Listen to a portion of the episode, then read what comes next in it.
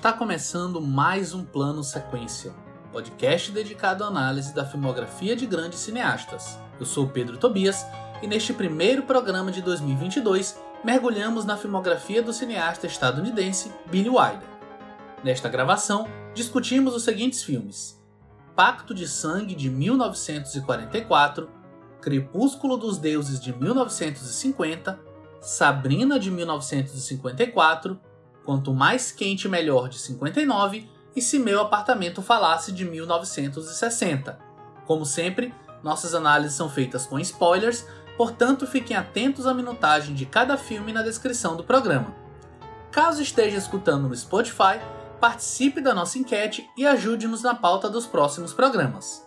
Sem mais demora, pegue seu fone de ouvido, prepare o café e nos acompanhe nesta jornada pois a partir de agora você está em um plano sequência. Running wild, lost control. Running wild, mighty bold.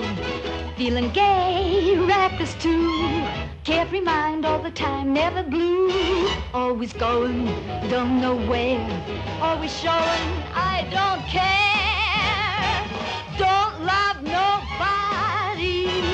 It's not worthwhile. Samuel Wider, ou apenas Billy Wider, nasceu na Galícia, na atual Polônia, sendo filho de Max Wider e Eugenia Dittler, ambos judeus. Originalmente pretendia tornar-se advogado, mas quando mudou-se para Viena, abandonou a carreira investindo no jornalismo. Mais tarde, com a experiência ganha, foi trabalhar num grande tabloide em Berlim, onde iniciou sua carreira no cinema como roteirista em 1929. Depois da ascensão de Hitler em 33, emigrou para a França e depois para os Estados Unidos. Apesar de não falar inglês quando chegou em Hollywood, aprendeu rápido o idioma e contou com a ajuda de Peter Lorre para ingressar na indústria cinematográfica estadunidense, escrevendo roteiros para grandes cineastas como Ernest Lubitsch e Howard Hawks. A partir de 1942, a dupla começou a fazer filmes com Brackett produzindo e Wilder na direção. São dessa época clássicos como Pacto de Sangue, de 1944, Cinco Covas no Egito, de 1943, Farrapo Humano, de 1945 e Crepúsculo dos Deuses, de 1950, após o qual findou a parceria. Seus filmes seguintes foram produzidos por ele mesmo, como A Montanha dos Sete Abutres, de 51, e as comédias Quanto Mais Quente Melhor de 59 e Se Meu Apartamento Falasse de 60, que lhe rendeu o Oscar de melhor filme e melhor direção. A comédia Amigos, Amigos, Negócios à Parte de 1981 marca a despedida do Billy Wilder na direção, vindo ele a falecer 21 anos depois, aos 95 anos de idade. Em entrevista ao crítico francês Michel Simon, Wilder diz o seguinte sobre fazer filmes. Abre aspas. Dirigi filmes bons e maus. Algumas vezes quase consegui, mas nunca realmente. Eu queria, com duas ou três balas que me restam, atingir o alvo, na mosca. Muitos cineastas mentem. Eles atiram flechas na parede e desenham em seguida o alvo ao redor das flechas. Mas isso é enganação. Eu atirei flechas, sempre errei o alvo, mas pelo menos não digo que acertei todas. Fecha aspas. Esse é o nosso podcast número 51 e para falar desse cinema de imperfeições de Billy Wilder, estão aqui comigo Leandro Luiz. E aí, Leandro, tudo bem? E aí, Pedro, tudo bem? Fernando? Vamos lá, né? Nosso primeiro programa de 2022, é, falando de Billy Wilder. E bem estranho, né? Começar o programa com essa falsa modéstia do Billy Wilder, né? Pô, vai se ferrar. Como assim que errou o alvo todas as vezes? Pelo amor de Deus, né? É, deixa ele, né? Com a gente aqui também, vocês já ouviram a voz aí, o Fernando Machado. E aí, Fernando, tudo bem? E aí, pessoal, Leandro, Pedro. Que felicidade de estar tá voltando a gravar depois de um mês parado. Meu Deus do céu, que saudade. E começar com o Billy Wilder vai ser um negócio incrível. É um, é um diretor que a gente já tá namorando, assim, para falar, já faz muito tempo. A gente foi adiando, foi adiando, foi adiando, mas chegou o momento. E agora é o momento. É, e, enfim, matar a saudade dos ouvintes também, né? A gente passou esse esse mês todo ausente. Pela primeira vez, inclusive, a gente nunca tinha tido de fato, vamos colocar entre aspas, férias, né, do plano sequência desde que a gente começou. Mas agora voltando com força total e já falando sobre um dos grandes cineastas assim de todos os tempos. E aí eu queria começar é, comentando uma frase que eu sempre levo do Billy Wilder, que ele diz que dizia, né, que o roteiro é a mãe de tudo. E a partir disso ele, enfim, organizava, planejava os seus filmes. Então eu queria que de repente a gente comentasse um pouco sobre isso para a gente começar a entrar um pouco e talvez tentar desvendar sobre o que é de fato esse cinema dele, né? É, um, o, o Billy Wilder é um roteirista, né, de, de, de, de, primeiro de tudo, né? Então acho acho ok assim, né? Ele ter uma frase como essa, apesar de que ainda comentando essa falsa modéstia dele, eu acho que ele também era um grande diretor, né? Então é, quando a gente fala do Billy Wilder, a gente sempre né, faz essa, essa aproximação mais plena com, com a ideia de um grande roteirista, mas eu acho interessante que na medida em que a gente for falando dos filmes aqui, a gente vai poder comentar o quão, o quão grande ele era também na direção, né? Mas eu acho interessante é, pensar no ponto de vista do roteiro a partir dessa frase que você comentou, Pedro, principalmente quando a gente é, analisa os filmes que o Wilder fez como roteirista antes de se tornar um, um, um diretor de estúdio, né? antes de, de, de mergulhar mesmo é, numa carreira é, longa e muito bem sucedida como diretor para enfim para Paramount, outros estúdios e de forma independente também.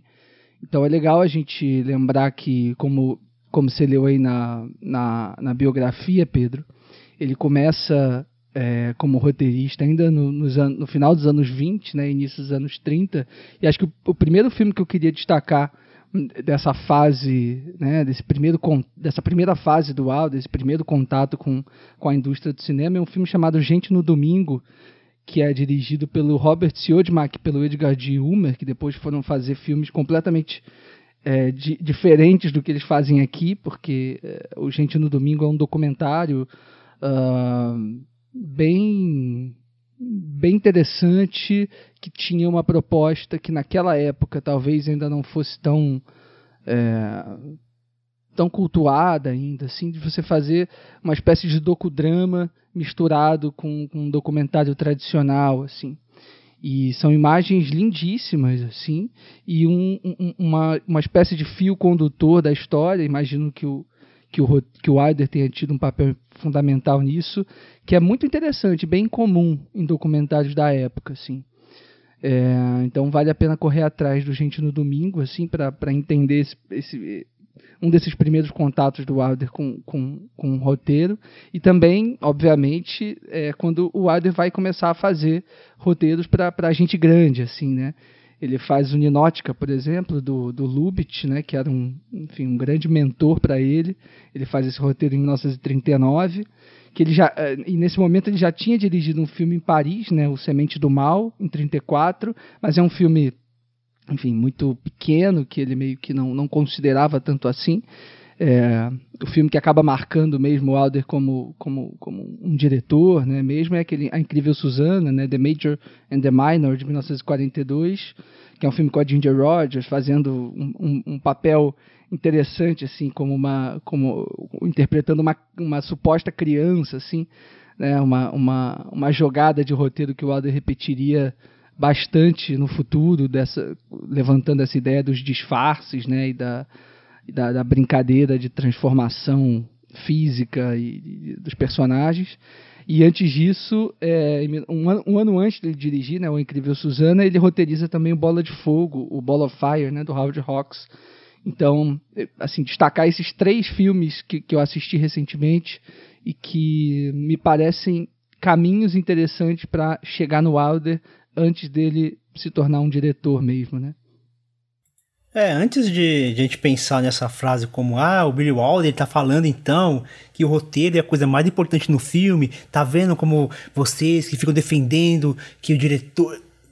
É preciso contextualizar e entender que o Wilder, ele começou a carreira de roteirista ali É, ele começou a carreira antes de 39, né? Mas ele começou a se envolver com grandes, com grandes filmes ali por 38. O Leandro levantou isso. E assim, e ele falava um negócio que eu, que eu acho muito interessante. Ele falava que quando você faz apenas roteiros, ele fala que é como levar uma mulher pra cama e ser interrompido por uma outra pessoa que se mete entre os lençóis e te obriga a pular fora. E aí ele falou, não, eu, não posso apenas... é muito bom essa situação, né? Ele, ele falou, eu não quero apenas escrever. Só que é, ele enxerga o filme como um...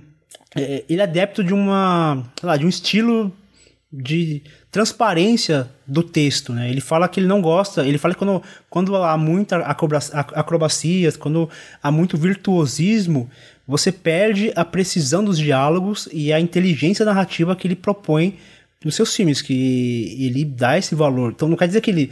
Que o, o ah, então quer dizer que o, que o, Wilder ele dirige no automático. Longe disso. Só que assim, é, a gente precisa pensar também que ele começou a carreira dele antes mesmo dessa política dos autores, que foi criada lá na França, pelos carreiros do cinema, lá pelo, pelo Rivette, pelo Truffaut, pelo Godard. Então ele vem antes disso.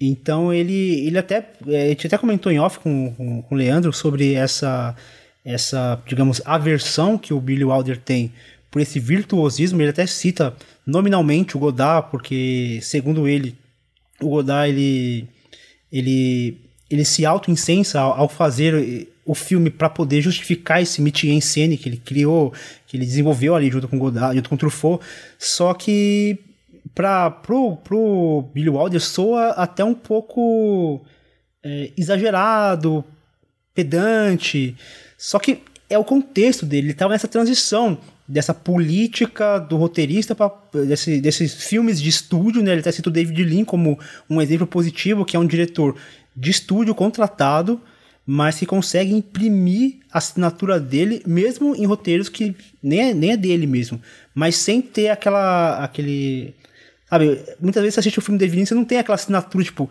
ah, não, esse filme com certeza é David Lean, entendeu?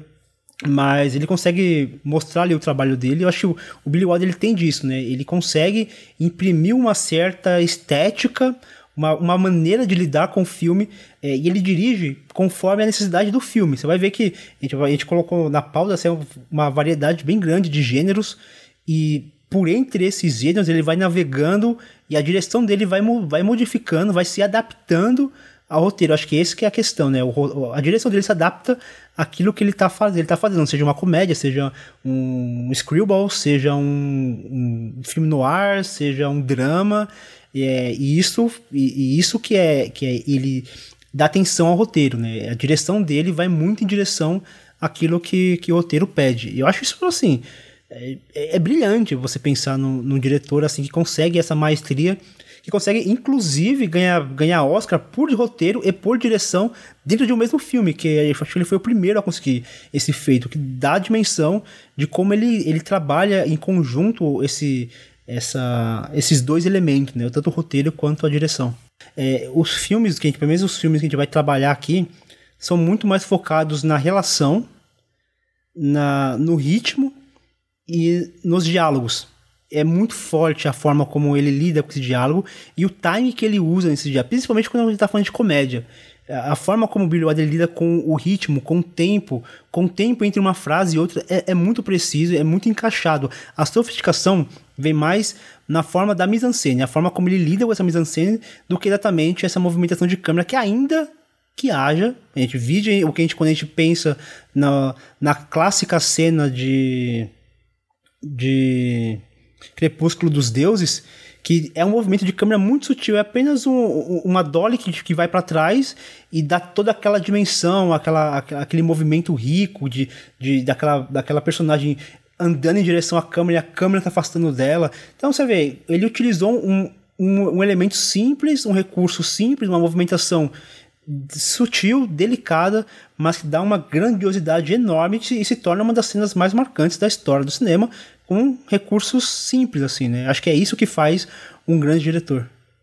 É, e a gente estava falando aqui também sobre essas, essas parcerias né, do, do Wilder nessa primeira fase como roteirista, ali ainda nos anos 30, nos 40, eu acho que esses dois nomes que eu, que eu citei anteriormente são dois nomes muito fundamentais para a gente entender essa relação entre o roteiro e o que, que e a visão de um diretor né, sobre esse texto que são, né, a, a, que é a figura do, do, do Lubitsch e a figura do Howard Hawks, né, que também eram dois diretores que tinham essa, essa, esse aspecto também econômico, de, certa, de certo modo, em alguns de seus filmes, e que também era uma, uma, uma espécie de modus operandi assim, da, da Hollywood clássica, né, que o Billy Wilder é tão, tão afim né? né, né, sobretudo nesse, nesse período, mas acho que ao longo da carreira dele toda, assim.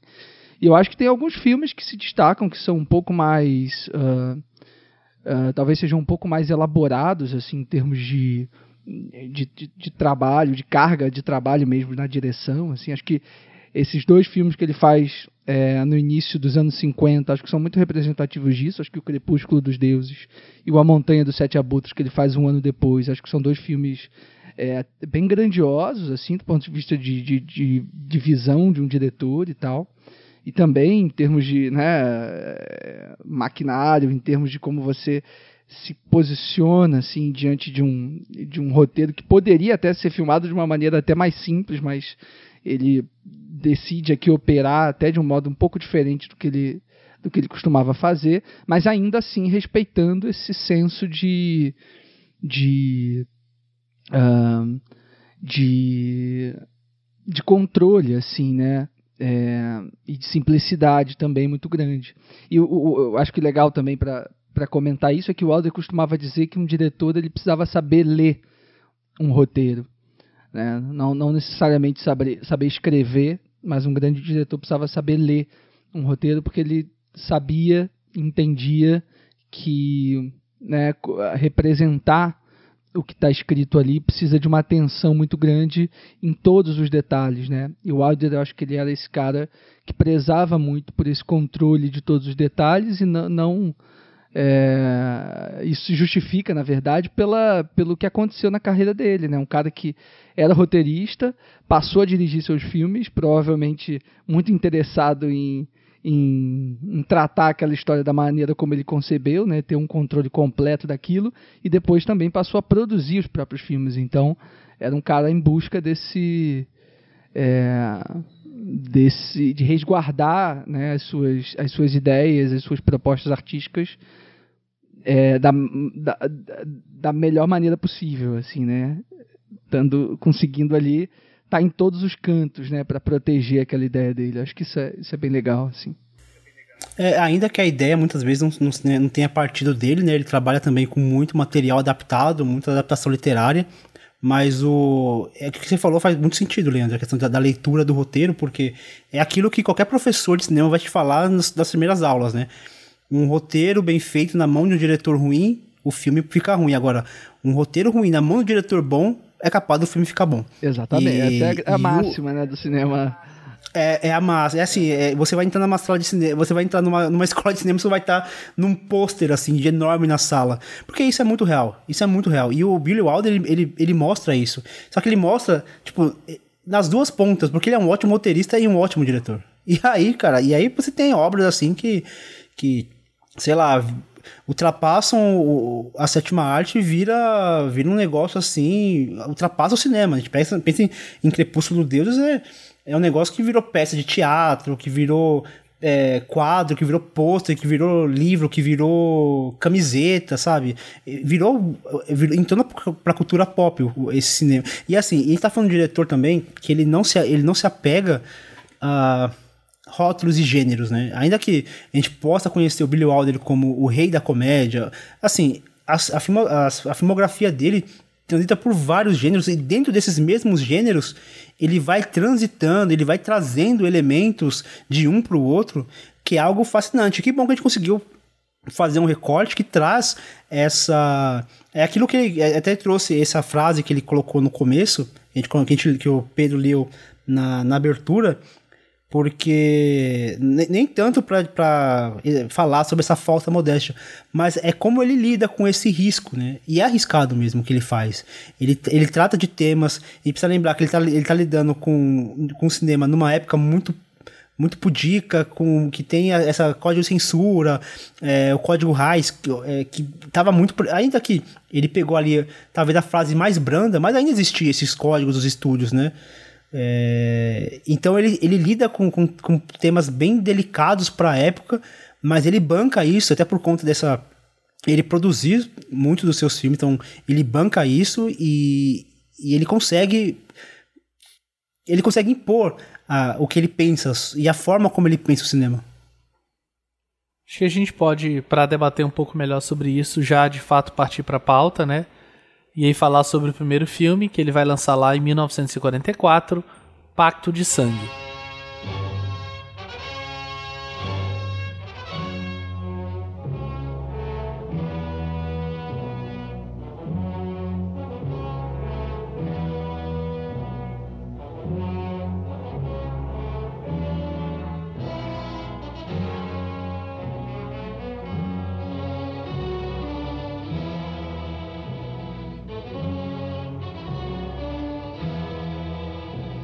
Walter Nuff, um vendedor de seguros, se apaixona por Phyllis Dietrichson, uma sedutora e manipuladora mulher.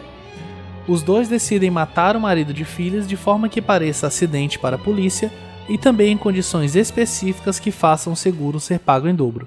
E aí, o que vocês têm a me dizer sobre esse primeiro filme aqui da pauta? Cara, aqui tem uma coisa legal, assim, que é uma frase do Wilder, que ele diz o seguinte: se tem uma coisa que eu odeio mais do que não ser levado a sério, é ser levado demasiadamente a sério. Eu acho essa frase muito boa, porque eu acho que ela dá, dá a entender um pouco é, essa pluralidade, né, essa diversidade de abordagens que ele tinha, é, que ele teve né, ao longo da carreira dele inteira. Então, Pacto de Sangue, né, que é um filme de 1944, ele ele sucede, né, três, esses três filmes que ele dirige antes, né, o Bad Seed, né, Semente do Mal, esse filme lá de 34 que ele faz ainda na França, o The Major and the Minor, esse filme de 42 que eu citei antes, e, e antes, e antes ele ainda faz o Five Graves to Cairo, é, que é um filme de 43, um ano antes, é, que é um filme completamente diferente também. Os três filmes entre si são diferentes, mas os três têm aspectos de, de comédia é, dentro deles. O Five Grave to Cairo menos, né? Um filme é, de guerra, entre aspas, assim, né? Uma espécie de um drama é, no período da, da, da, Segunda Guerra, né? E o Pacto de Sangue ele vem definir, né? O que posteriormente acabou ficando conhecido como cinema noir, né? Eu acho que é óbvio que muitos outros filmes fizeram parte dessa, dessa construção, desse imaginário, mas o Pacto de Sangue, sem dúvida, é lembrado né, por, por reunir códigos, né?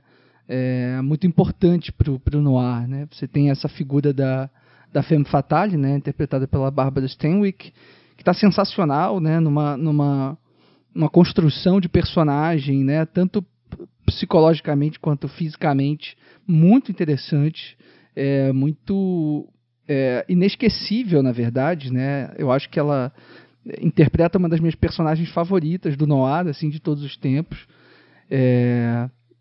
Tem também essa atmosfera de mistério, né, que o que o, Wilder imprime no filme, que ao mesmo tempo e aí, da, e aí, se relaciona com a frase, né, que ele essa coisa de não ser levado a sério ou, ou de ser levado demasiadamente a sério, que é esse humor que eu acho que até aqui no Pacto de Sangue ele consegue imprimir, que deixa as coisas é, com um tom sempre muito é, sempre muito complexo né, esses personagens que são sempre moralmente condenáveis, né, tanto a, a personagem da Barbara Stanwyck quanto o personagem do Fred McMurray, né, eles são moralmente condenáveis, eles são terríveis e eh, na medida que o filme avança, eles ficam cada vez mais monstruosos, assim, e ainda assim ele... Mas nunca parece ameaçador. É engraçado que eles nunca, eles nunca parecem ameaçadores, né? Porque Justamente tem por essa, esse tom essa, complexo esse... que o, que o Adam é. coloca, né? Uhum.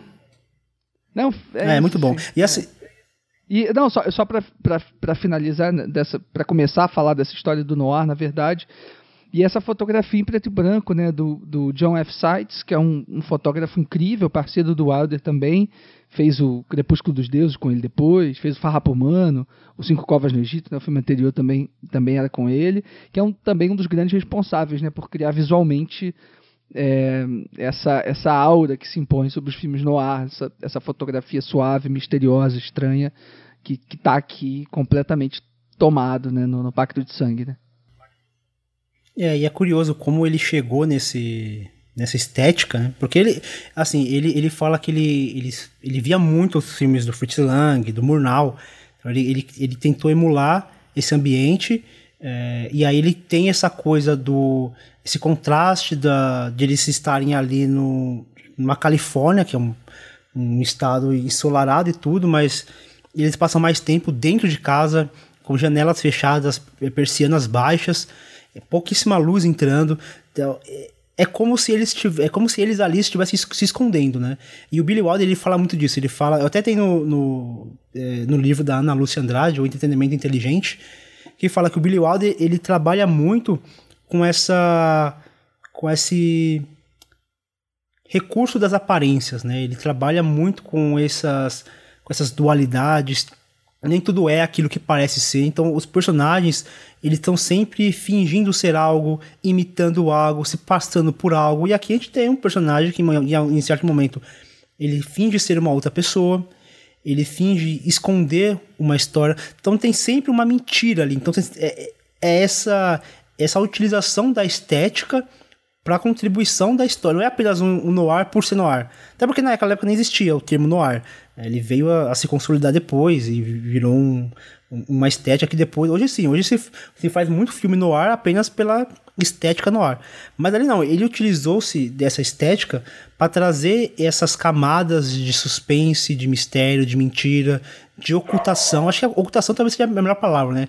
Você ocultar de alguma forma uma história e, e, acho que é isso que é o que é o brilho. Ainda mais que a gente pensa que, que é uma história, assim como acontece com vários outros filmes do, do Billy Wilder, principalmente os que a gente está tratando aqui nessa pauta hoje, é, é um filme que começa a contar o filme a partir do final, né? Então ele, ele precisa esconder elementos para que a história se desenvolva, senão ele mata. O... Quando você conta o final do filme, você fala, então não tem nada para se contar, para eu ver. Mas assim, ele conta o final e vai escondendo algumas coisas e vai liberando aos poucos. Ele fala isso, ele fala que o segredo do cinema dele é ele ir liberando informações aos poucos, nunca tratar o espectador como idiota, nunca ser uma revelação que, tipo, ele tirou do nada.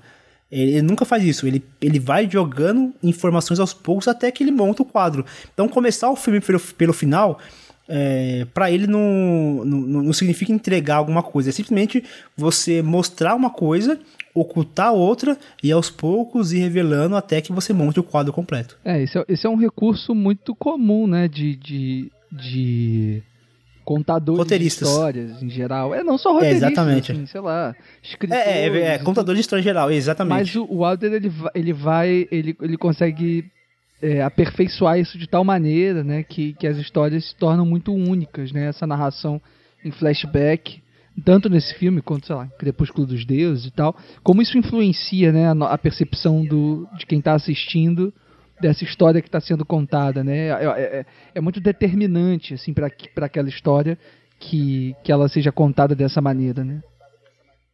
É como se a gente estivesse fazendo parte dessa história sendo contada, né? A gente participa dessa, desse, desse fluxo de acontecimentos. Quando a gente já sabe o, o, o final dela, a gente meio que participa de, desse desenvolvimento da história. É, e mesmo quando o espectador ele tem uma certa ciência do que está acontecendo para além dos personagens, mas ele nunca tem uma onisciência, né? Acho que vai no sentido do que você falou, Fernando. A construção desses personagens e a forma como eles estão colocados naquela história, isso vale tanto para Pacto de Sangue, quanto para Crepúsculo dos Deuses, quanto para outros filmes dele isso faz com que a gente se envolva muito mais, porque aqueles personagens eles não são lineares, né?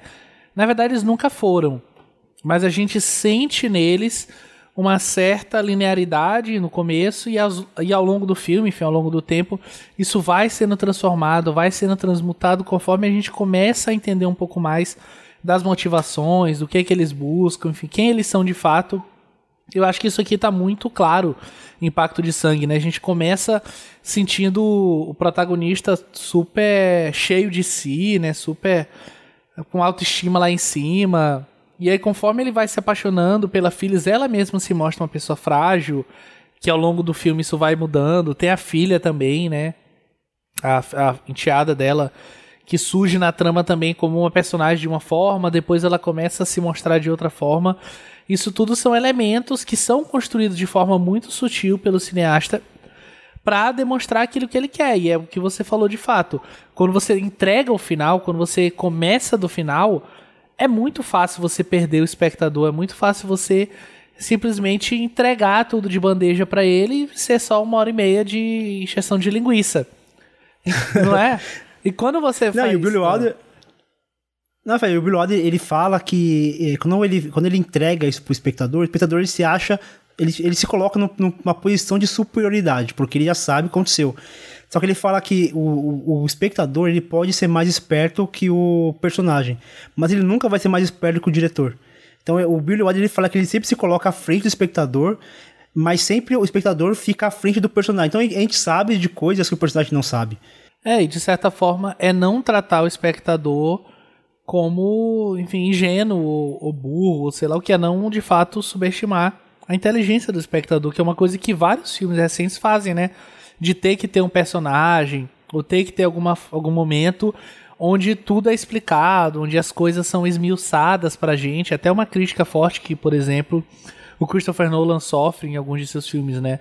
E aqui a gente tá falando de um filme que foi feito lá no final do, da década de 40, né? Já meios idos da década de 40 e que de fato não está muito preocupado em ter que ficar explicando os pormenores, porque sabe que o espectador ele tem, enfim, uma certa inteligência, ele consegue acompanhar aquilo e tudo que precisa ser dito está na narrativa de alguma forma.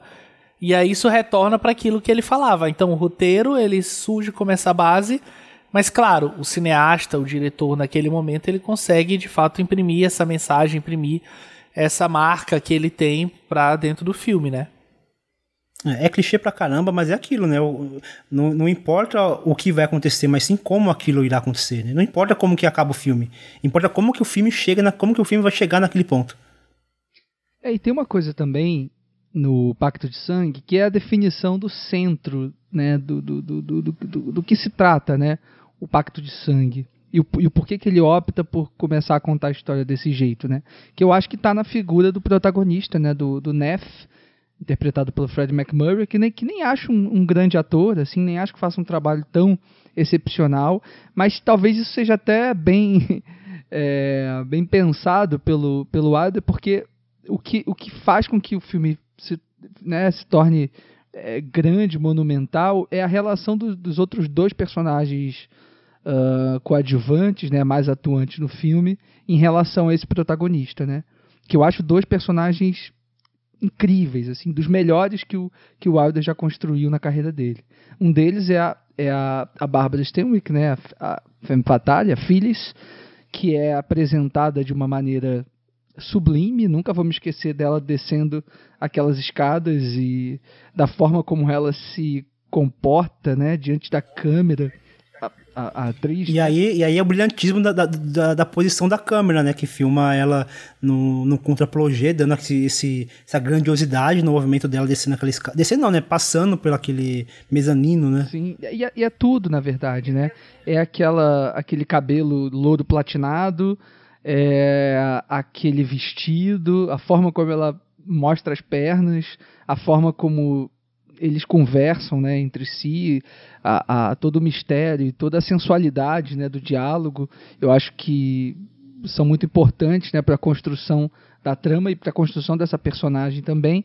E, e tem uma coisa nessa, nessa, nessa personagem, né, de que eu acho ela tão bem construída que apesar de toda a monstruosidade, né, de toda a maldade que a gente percebe nela na medida em que o filme avança, a gente ainda é capaz, pelo menos eu, de acreditar naquela última frase, né, dita por ela antes de morrer, é, de que ela, enfim, supostamente descobriu após ter dado tiro no, no, no Neff que o amava, né?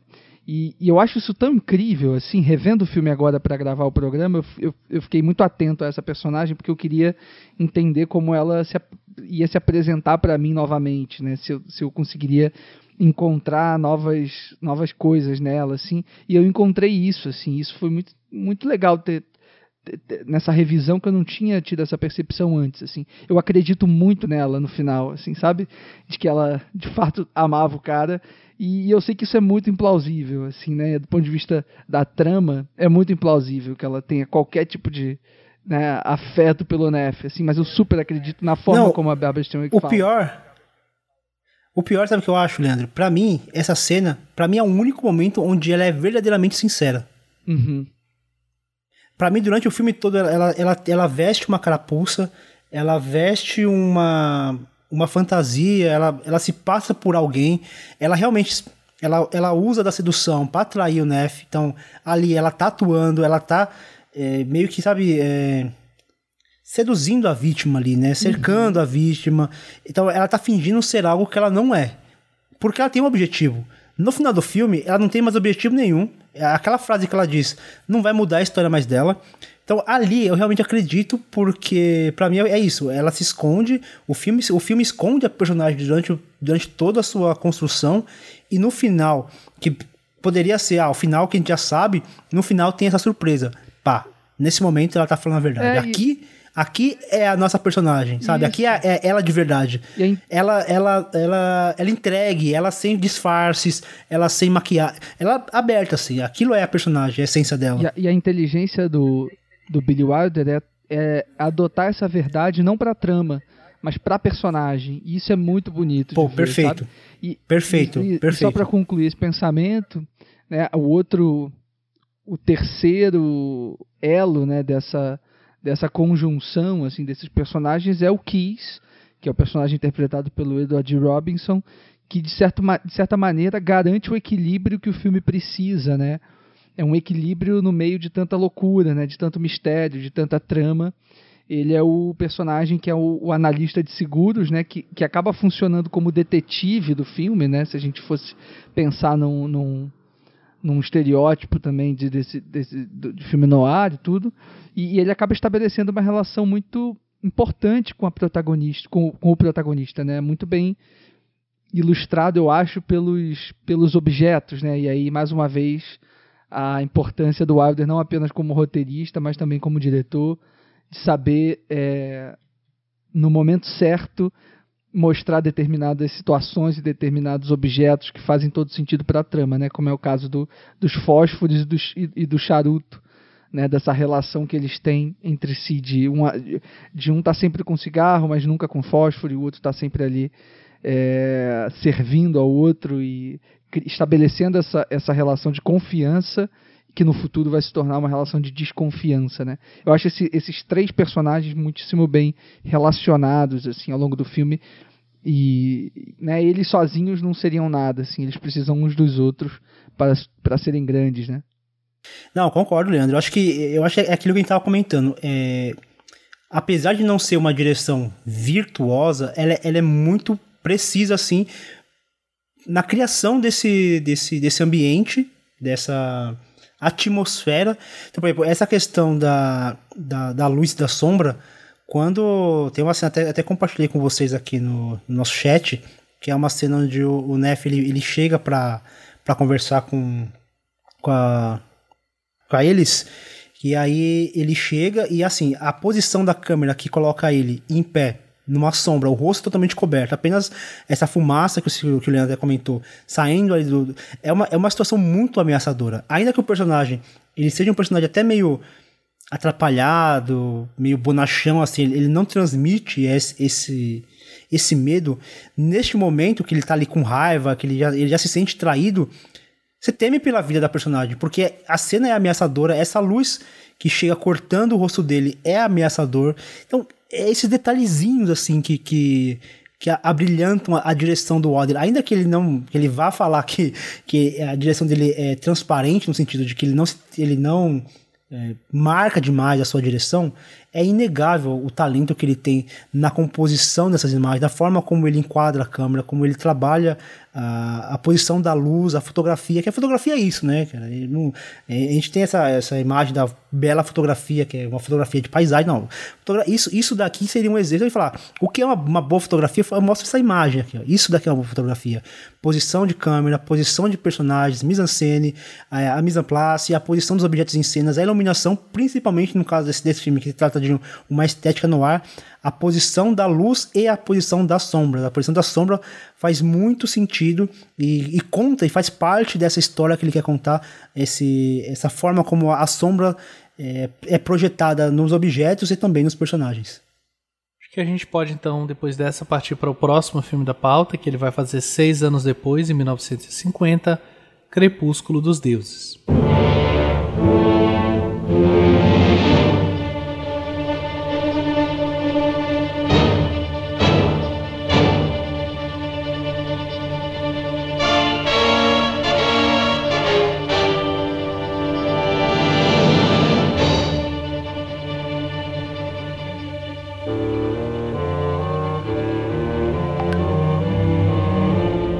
Estrela veterana do cinema mudo, se recusa a aceitar que seu reinado acabou.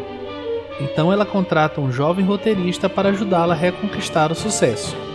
O escritor acredita que pode manipular a atriz, mas percebe que está redondamente enganado.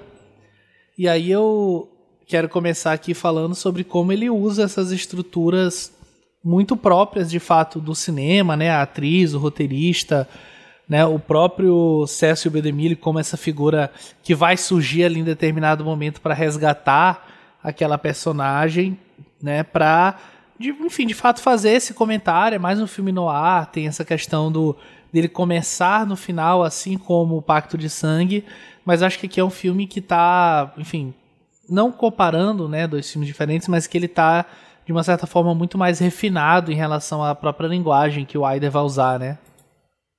É, e aqui a, a, utilização da, da estética no ar não acompanha a temática no ar, né?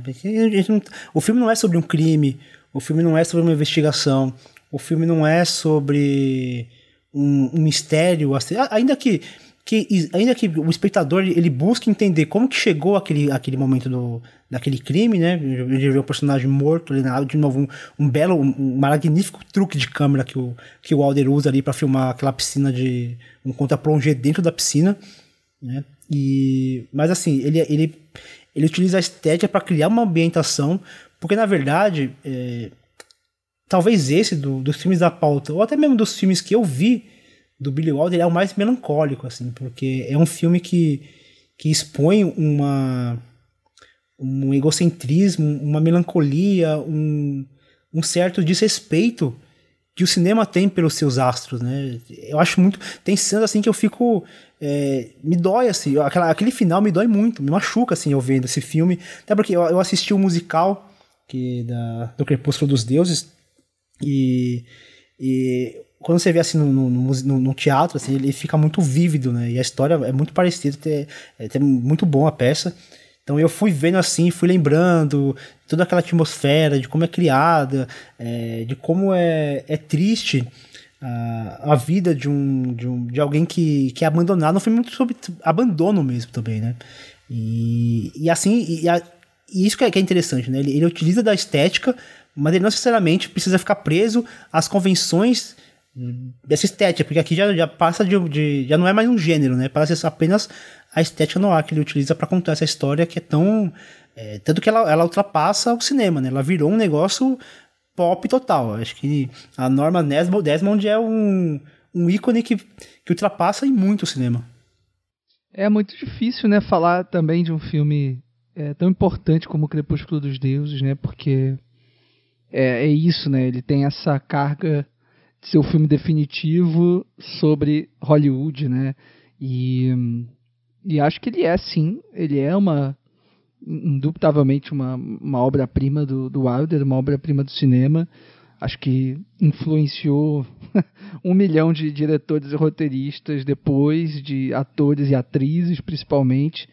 E ele vem né, para marcar esse, esse, esse momento é, da carreira do Wilder muito incrível, né? Essa, essa década é, entre 1950 e 1960, né, pelo menos de, de Crepúsculo dos Deuses até Se Meu Apartamento Falasse, que são 10 anos de muitos filmes incríveis, de algumas obras-primas e de é, uma carreira de muito sucesso, né?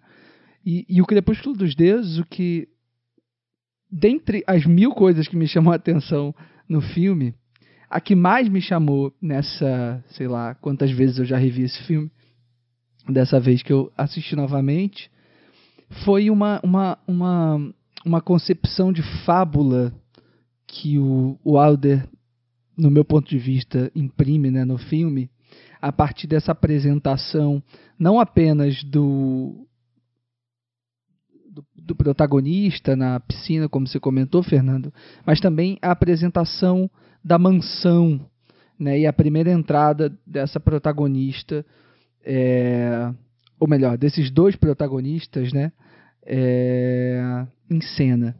Eu acho que aquele momento, né, em que a gente tem o personagem do William Holden, né, o Joe Gillis, entrando na mansão da Norma Desmond, né, interpretada lindamente pela Gloria Swanson, eu acho que ali a gente estabelece uma relação muito muito bonita, assim, de que a gente está assistindo uma espécie de fábula e que nessa fábula habitam fantasmas, sabe? E, e, a, e a Norma Desmond, de certa maneira, é um fantasma. É, literalmente falando e figurativamente falando também. Então, esse, esse aspecto me assombrou muito, assim, ao longo do filme, porque a gente tem essa, essa coisa melancólica, sim, mas a gente tem também uma, uma, uma relação muito ameaçadora, né? Dessa, dessa figura é, emblemática que é a Norma Desmond. E eu acho que esse e também, obviamente, a figura emblemática do Eric von Stroheim também, fazendo o Max, né, o seu mordomo. E posteriormente, né, na medida em que a gente assiste o filme, a gente descobre que ele foi um, um grande diretor e foi também o primeiro esposo da, da personagem. Então, essa, é, essa é a primeira coisa assim que nessa, que nessa revisão me, me saltou aos olhos, assim. Essa ideia de fábula e essa ideia desses fantasmas que habitam. E aí eu acho que o filme é construído de uma maneira, enfim, brilhante é, em cima dessa, dessa relação, sabe? O que torna praticamente todas as cenas e todos os planos do filme é, irretocáveis nesse sentido, assim. Parece que tudo o que o Order cria e constrói a partir dessa, dessa apresentação é, causa um impacto muito forte na gente, né? Não sei se vocês têm essa impressão, mas é isso. Parece que nada, absolutamente nada, está fora do lugar, né? É, essa construção para mim funciona exatamente porque ele, em momento algum, transforma a Norma Desmond numa simples megera, uma simples vilã da história. Ela é muito mais complexa que isso. Isso vai muito da atuação da, da Gloria sabe? É, que muito, eu, eu, vi muita gente criticando assim. É, eu não consigo entender as pessoas que, que chegam e falam que, que é, que é um, uma atuação ruim porque ela é caricata. Porque a ideia é exatamente essa: é você ser uma personagem afetada. Ela é completamente afetada no jeito de falar, no jeito de andar, no jeito de olhar, essa coisa do. Até porque ela representa um, um cinema onde se comunicava comunicava-se com os olhos, com o corpo, com, com as expressões e, as palavras eram apenas um complemento daquilo que se era mostrado.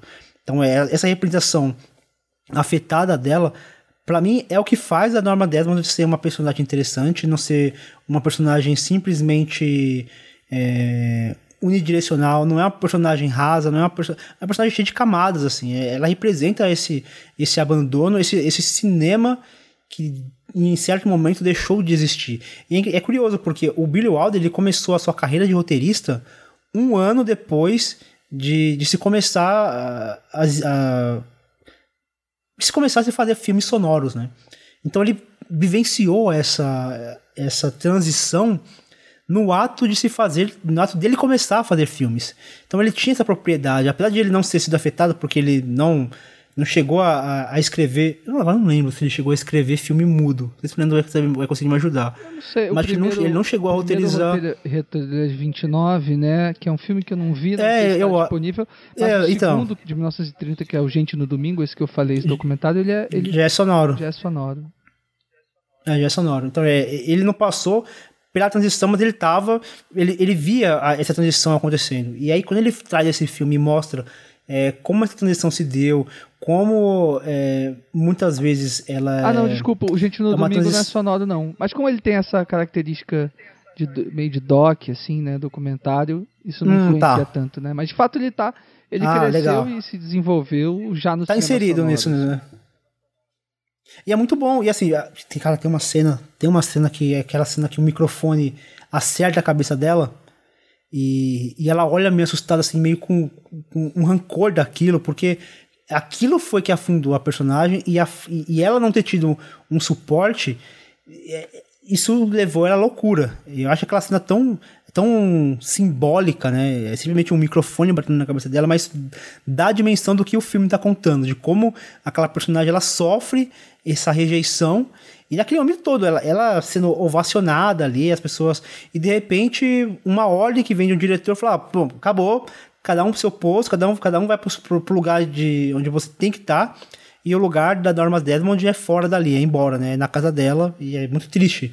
É, eu, eu, sinto, eu sinto mais esse, esse, essa melancolia do que, uma, do que um filme, sei lá, que eu. Até porque não, acho que não é uma homenagem a Hollywood, porque na verdade tá, Pelo tá contrário, mostrando lados muito. é, é, exatamente, né? E eu sinto essa, essa melancolia assim, do início ao fim desse, desse filme. É, de fato é um filme que, claro, tem esses signos, esses elementos do cinema, né? Ele traz muitos deles para cá. Mas ele tá muito preocupado com essa personagem e talvez mostrar pra gente quem ela é. Aliás, não só ela, né? Os dois protagonistas, quem eles são e, enfim, o que que eles almejam, né? E eles surgem como esses personagens muito diferentes, mas acho que até no final, mesmo diante do que acontece, né? Dele tá ali na, na piscina jogado e a polícia tá chegando. Mas é, são personagens que têm um destino muito próximo.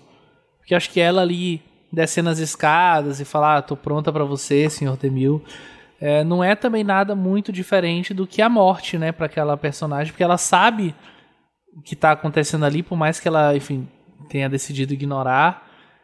E a forma como o Aider consegue construir isso aos pouquinhos, ele consegue demonstrar essas coisas ao longo do filme em pequenas ações, pequenos detalhes, um, close, enfim, uma cena de detalhe ali que mostra como isso vai se desenrolar é um negócio muito incrível para mim. Acho que o filme é redondo demais, sabe? Ele começa, termina e a gente não sente falta de nada e também não sente que tem nada demais ali. É de fato um sinal de enfim, um grande cineasta produzindo um grande filme, né? É, e eu acho que o Crepúsculo dos Deuses ele só funciona justamente pelo lado de se posicionar em prol da sua protagonista, sabe? Em prol da, da da Gloria Swanson, né, e de certa maneira da, da, Norma Desmond, assim. Da Norma Desmond, porque, uhum. porque é isso, né, cara? É isso, essa cena to, toda que o Fernando comentou da visita, né, da, da Norma aos estúdios da Paramount e toda essa relação do microfone, das luzes, dos atores, eles são um exemplo das muitas cenas em que o Wilder demonstra um carinho profundo por ela, né? Tem aquela cena é, bem famosa também quando a, a Norma e a Gloria Swanson estão interpretando Chaplin, né, e fazendo aquela é, fazendo aquela brincadeira assim com o personagem que é tão bonito, né, parece um momento é, deslocado do filme, assim, né, é, esses momentos de pura felicidade que essa personagem está vivendo, por mais que a gente saiba que né, são momentos passageiros e que logo logo é, isso vai acabar de algum jeito, né? O filme ele está sempre é, com essa com esse com esse fatalismo à espreita, assim. A gente sempre sabe, a gente sabe, né, que, que, que aquilo não vai durar, assim, né? Que aquela onda boa que ela está vivendo com com o Joe não não vai durar. E e eu acho que isso também só funciona porque ele constrói também esse outro personagem incrível, que é o Max, né, interpretado pelo Eric von Stroheim, que de alguma maneira é, sustenta essa personagem e essa caricatura que é a Norma Desmond, né? nem sei exatamente se caricatura, mas porque eu acho que ela também é muito complexa e em vários momentos ela trabalha é, também num nível de sutileza é, que, que, que, não deixa que essa interpretação fique simplesmente chapada, né, por ela estar interpretando uma atriz de, de, da Hollywood, da época do cinema silencioso e tal. É, mas ele, né, a figura do Eric von Stroheim, do Max, é muito importante assim, para sustentar essa personagem e sustentar também a relação né, que, o, que o protagonista tem com a Norma, né? É, que o Joe Gillis tem com ela, assim, de estar de, de tá ali aceitando fazer parte daquela fantasia, né, daquele mundo só dela, né? É, e é isso, todo mundo já sabe, mas sei lá, para quem por acaso não viu Crepúsculo dos Deuses ou ou não conhece um pouco esse panorama, assim, é importante lembrar que a Gloria Swanson, né, a atriz, foi dirigida pelo Eric von Stroheim é, no Queen Kelly, né, é, de 1932, um filme, enfim, silencioso que, que, que, que, hoje a gente consegue encontrar, até assistir, mas ele está meio inacabado, assim, um filme que, assim como vários filmes do Stroheim foram sabotados pelo, pelos estúdios, mas que é um filme incrível, assim, que dá para perceber como a Gloria Swanson era incrível também é, nos seus primeiros momentos, assim, né, em Hollywood, na tela, e, e essa relação dos dois é, é, é, muito importante, porque o próprio filme, né, o próprio Queen Kelly, esse filme que existe, tá dentro do Crepúsculo dos Deuses, né, aquela cena em que eles estão ali naquele cineminha particular da Norma, assistindo um filme, a, a Norma Desmond se olhando na tela, se admirando, e, e a câmera do Billy Ward também está admirando as duas, né? Está admirando a Norma Desmond e está admirando a Gloria Swanson no filme que está sendo exibido. É esse é esse Queen Kelly do, do Eric von Stroheim. Então, é, acho que foi até o, o, o, Roger Ebert que, que fala isso numa crítica dele, de que em, em, em, certo momento num, num lapso, né, num segundo do filme, a Gloria Swanson e o Eric Von Stroheim estão, estão interpretando eles mesmos ali naquele, naquele cinema, por mais que eles fossem completamente diferentes daquilo que os personagens são. É, mas acho, acho muito importante assim, citar ele também como um aspecto fundamental para a engrenagem do Crepúsculo dos Deuses funcionar, né? É, e tem um outro personagem, uma outra personagem também que mostra essa que você falou, Leandro, esse, apesar de toda a melancolia, é, e falando desse desse digamos esse lado desumano da indústria, é, mas tem uma outra personagem também que traz essa leveza e esse essa beleza do cinema, no caso da beleza que o Billy Wilder vê na criação de um roteiro, na criação de história, que é a personagem da Beth, que é interpretada pela Nancy Olson que ela, a, a Beth e o, e o Gears, que é personagem pelo William Holden, ele, eles fazem um casal que foge da, do, daquela, daquele casal simplesmente apaixonado, porque o romance deles vai se, vai se criando aos poucos, e é muito legal porque em certo momento é, esse romance deles nasce a partir da interpretação de um personagem que eles estão criando ali naquele momento, naquela festa, a gente é festa de ano novo que eles estão, então eles meio que interpretam um personagem que se apaixona. Então é, é, é essa essa essa metalinguagem da metalinguagem. É, é muito bom. Essa, eu acho essa cena muito interessante. E como ela vai se refletir no final, quando eles é, se assumem ali que são, são apaixonados um pelo outro. Então essa construção dessa desse desse romance e também mostrando como que ela é apaixonada por criar personagens, a dificuldade que ela tem de poder vender um roteiro para o grande estúdio, é, a facilidade com que ela e o, e o, e o Gillis eles conseguem criar personagens. Isso diz muito bem de como o Billy Wilder ele tem esse, esse tesão, esse prazer em escrever, de criar personagens, de desenvolver personagens, de criar histórias. É, é muito bonito e eu sinto que neste momento, dessas digamos, essas vírgulas no filme, né, essas pausas que o filme se distancia um pouquinho da, da Norma Desmond, ele traz esse respiro, essa, essa uma certa até ingenuidade da, da, da Beth nesse é, acho que ela, ela, é meio iludida com a Hollywood, né, com essa com essa com esse digamos, essa fábrica de sonhos. Eu acho também bonito ter, você ter esse esse lado também é, iludido, romântico, esperançoso, até de certa forma até meio inocente. Vamos partir pro próximo filme da pauta então, que ele vai fazer em 1954, Sabrina.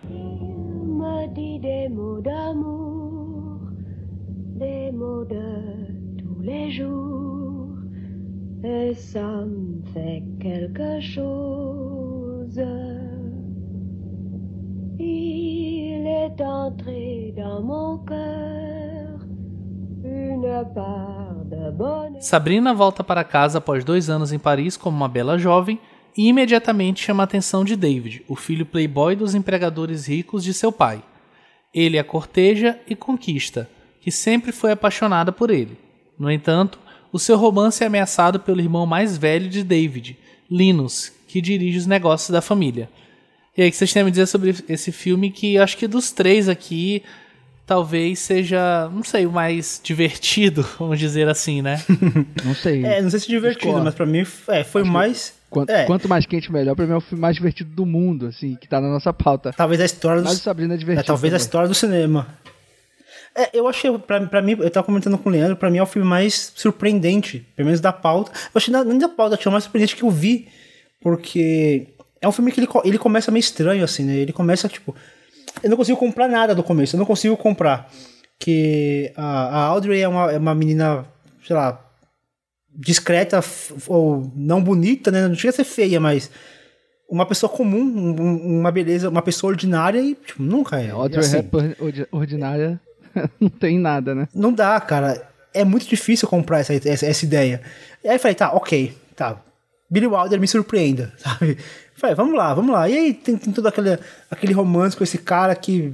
Ai, meu Deus, que personagem preguiçoso. E eu fiquei meio tipo, será, cara? Será que. Sério mesmo que o Billy Wilder vai, vai me fazer ver isso? Tipo, um, a Adrian Hepburn tem, que- tem que, que se arrastar por um playboy, sabe? E aí o filme vai tomando um, um, um- um caminho que aí começa a me. Eu falei, opa, tem, tem alguma coisa aqui. Tem alguma coisa aqui. Um romance meio torto que vai surgindo ali, meio atravessado. É, um personagem que, assim, em momento algum você compra essa, digamos. Não sei, talvez, talvez, Leandro. Talvez seja até intencional esse personagem não ser. A gente não comprar esse, digamos. Sex appeal dele. Não sei. Eu posso estar viajando aqui agora. Mas é difícil você entregar. Mas assim, pela personagem da Audrey, você consegue comprar aquela, aquele romance, você consegue entender que ela é uma personagem complexa, ela não é uma personagem simples, e o fato dela se apaixonar por personagens, digamos que não combinam nem um pouco com ela, tanto na elegância, na sofisticação, na beleza. é, eu acho que essa, essa química meio que avessa acaba por alguma. Não sei, não sei, não consigo explicar direito, mas de alguma coisa. De alguma maneira me interessa esse, esse romance que não combine nada, sabe? É, e pra mim me surpreendeu muito assim o caminho que, esse, que, esse, que essa comédia romântica acaba me levando. Principalmente ali da, sei lá, na segunda metade do filme me agrada bastante. É, te- tem, é assim, eu tenho uma coisa, uma interpretação que eu tive na revisão aqui do filme sobre esse personagem do Bogart, né? Que é, é- que é, que assim, em, pr- em primeiro lugar, é bom, é bom colocar, assim, que o Bogart não era a primeira escolha do Billy Wilder pro papel, assim, ele queria o Cary Grant para interpretar esse irmão, né? O David. Que faria muito David, mais sentido. desculpa, O Linus, né? E su- super faria muito sentido. Então eu, eu, eu acho que aí tá. Existe uma. algo não atado, né? Entre o filme pretendido pelo Wilder e o que acabou sendo. Mas não que seja um filme exatamente ruim por conta disso, né? E aí eu acho que assim. O, o, tem isso da Audrey Hepburn, que eu acho que é, é de comum acordo, assim, de todo mundo que assiste ao filme, né? De que ela é difícil de comprar essa personagem, mas ainda assim, ok. Dá pra gente embarcar nessa história mesmo assim. Porque a Audrey Hepburn, né, ela é incrível a sua maneira, ela tem um carisma, né, inexplicável, assim, diante da câmera Um magnetismo, né? que, né, assim como né, grandes atrizes da, da Hollywood clássica também tinham. Então, a coisa do Bogart, né? Eu acho que ao mesmo tempo ele é o ator errado e o ator certo para o papel, tá? O que eu quero dizer com isso? Apesar de eu não acreditar nesse romance desse personagem, né, do personagem dele do Linus com a Sabrina, que né, obviamente, o Bogart ele tá desconfortável nesse papel. Inclusive o Wilder diz que os dois tiveram uma relação bem difícil, né, na, na, nas gravações, né, o Wilder e o Bogart, para se acertarem ali, demorou um pouco, assim. Mas ao mesmo tempo que ele, que ele, né, que ele que a gente não acredita, não acredita exatamente nesse, nesse romance, eu acho que a presença do, do Bogart confere também um caráter trágico e perigoso ao filme, que eu acho que né, su supostamente estaria ausente do roteiro, né? Porque me parece muito evidente que o Wilder quer fazer uma é isso, uma comédia romântica, assim, né? Com esse, com essa, com esse trio de personagens, né? Com esse triângulo amoroso. E Leandro.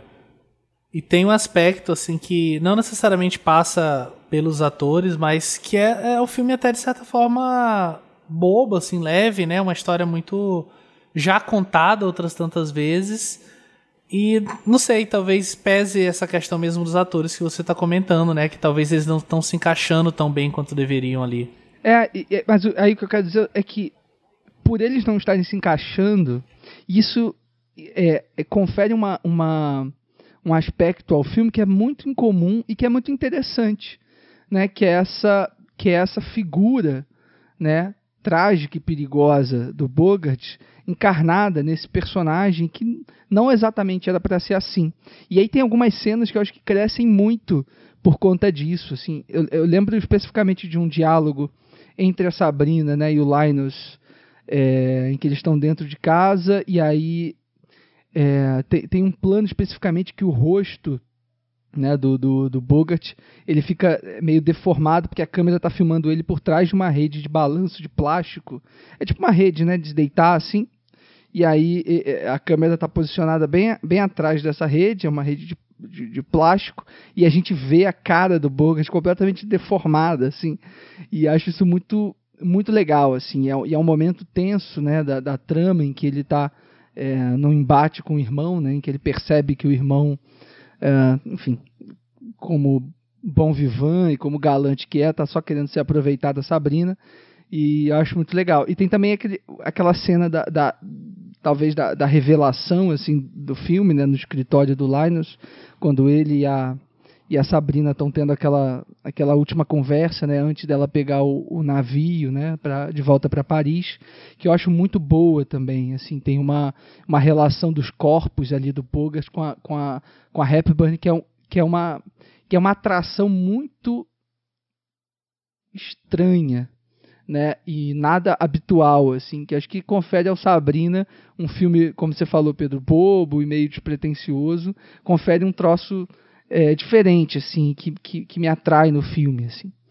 Mas, é, em geral, o Sabrina é um filme que, que, que caiu um pouco para mim nessa revisão, assim, acho que eu me interesso muito por essa por essas divergências, assim, que, que, essas faíscas que o filme cria por conta disso, mas me parece que não é exatamente o, o que era pretendido, sabe?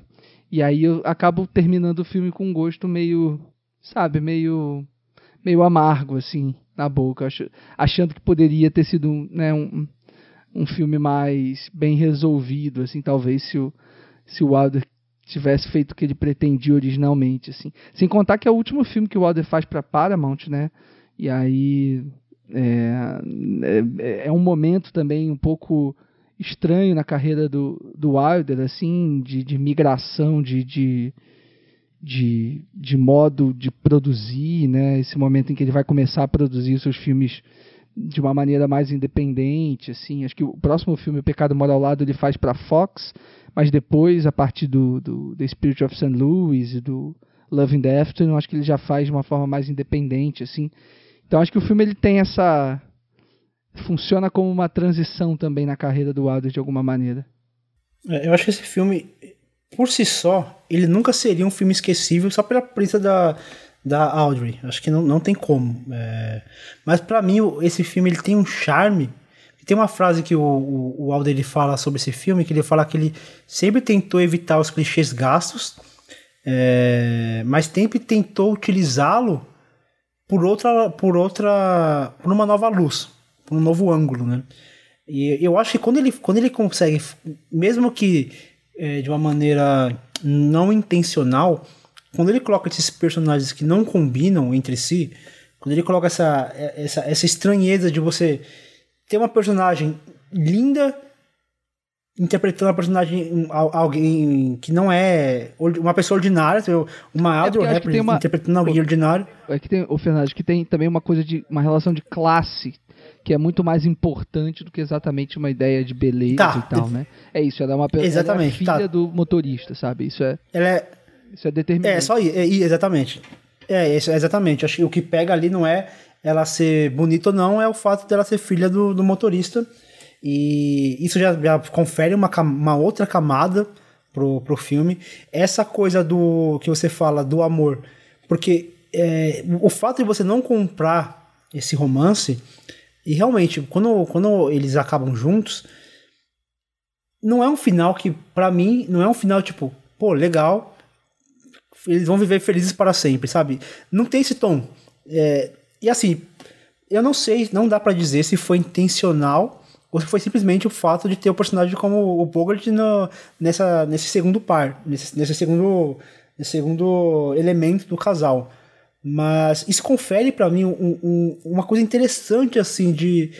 Sabe, um casal não precisa ser. Um, um, casal no cinema não precisa ser um casal cheio de química, porque é interessante você pensar que aquele. Que, aquele romance que começou todo errado, muito provavelmente ele vai continuar errado e vai acabar errado vai acabar torto, vai acabar despedaçado, vai acabar com, com alguém sofrendo alguma. com alguém é, com coração partido. Eu acho que, e assim, o tempo inteiro, esse romance que foi surgindo era um romance que me causava, diferentemente do, do, do casal do filme anterior que a gente comentou, da, da Beth com o Gillis, que é uma construção aos, que vai surgindo aos poucos, muito calcado no cinema, que é, que é o que faz uma meta da meta, um romance muito doce, de certa forma ingênuo.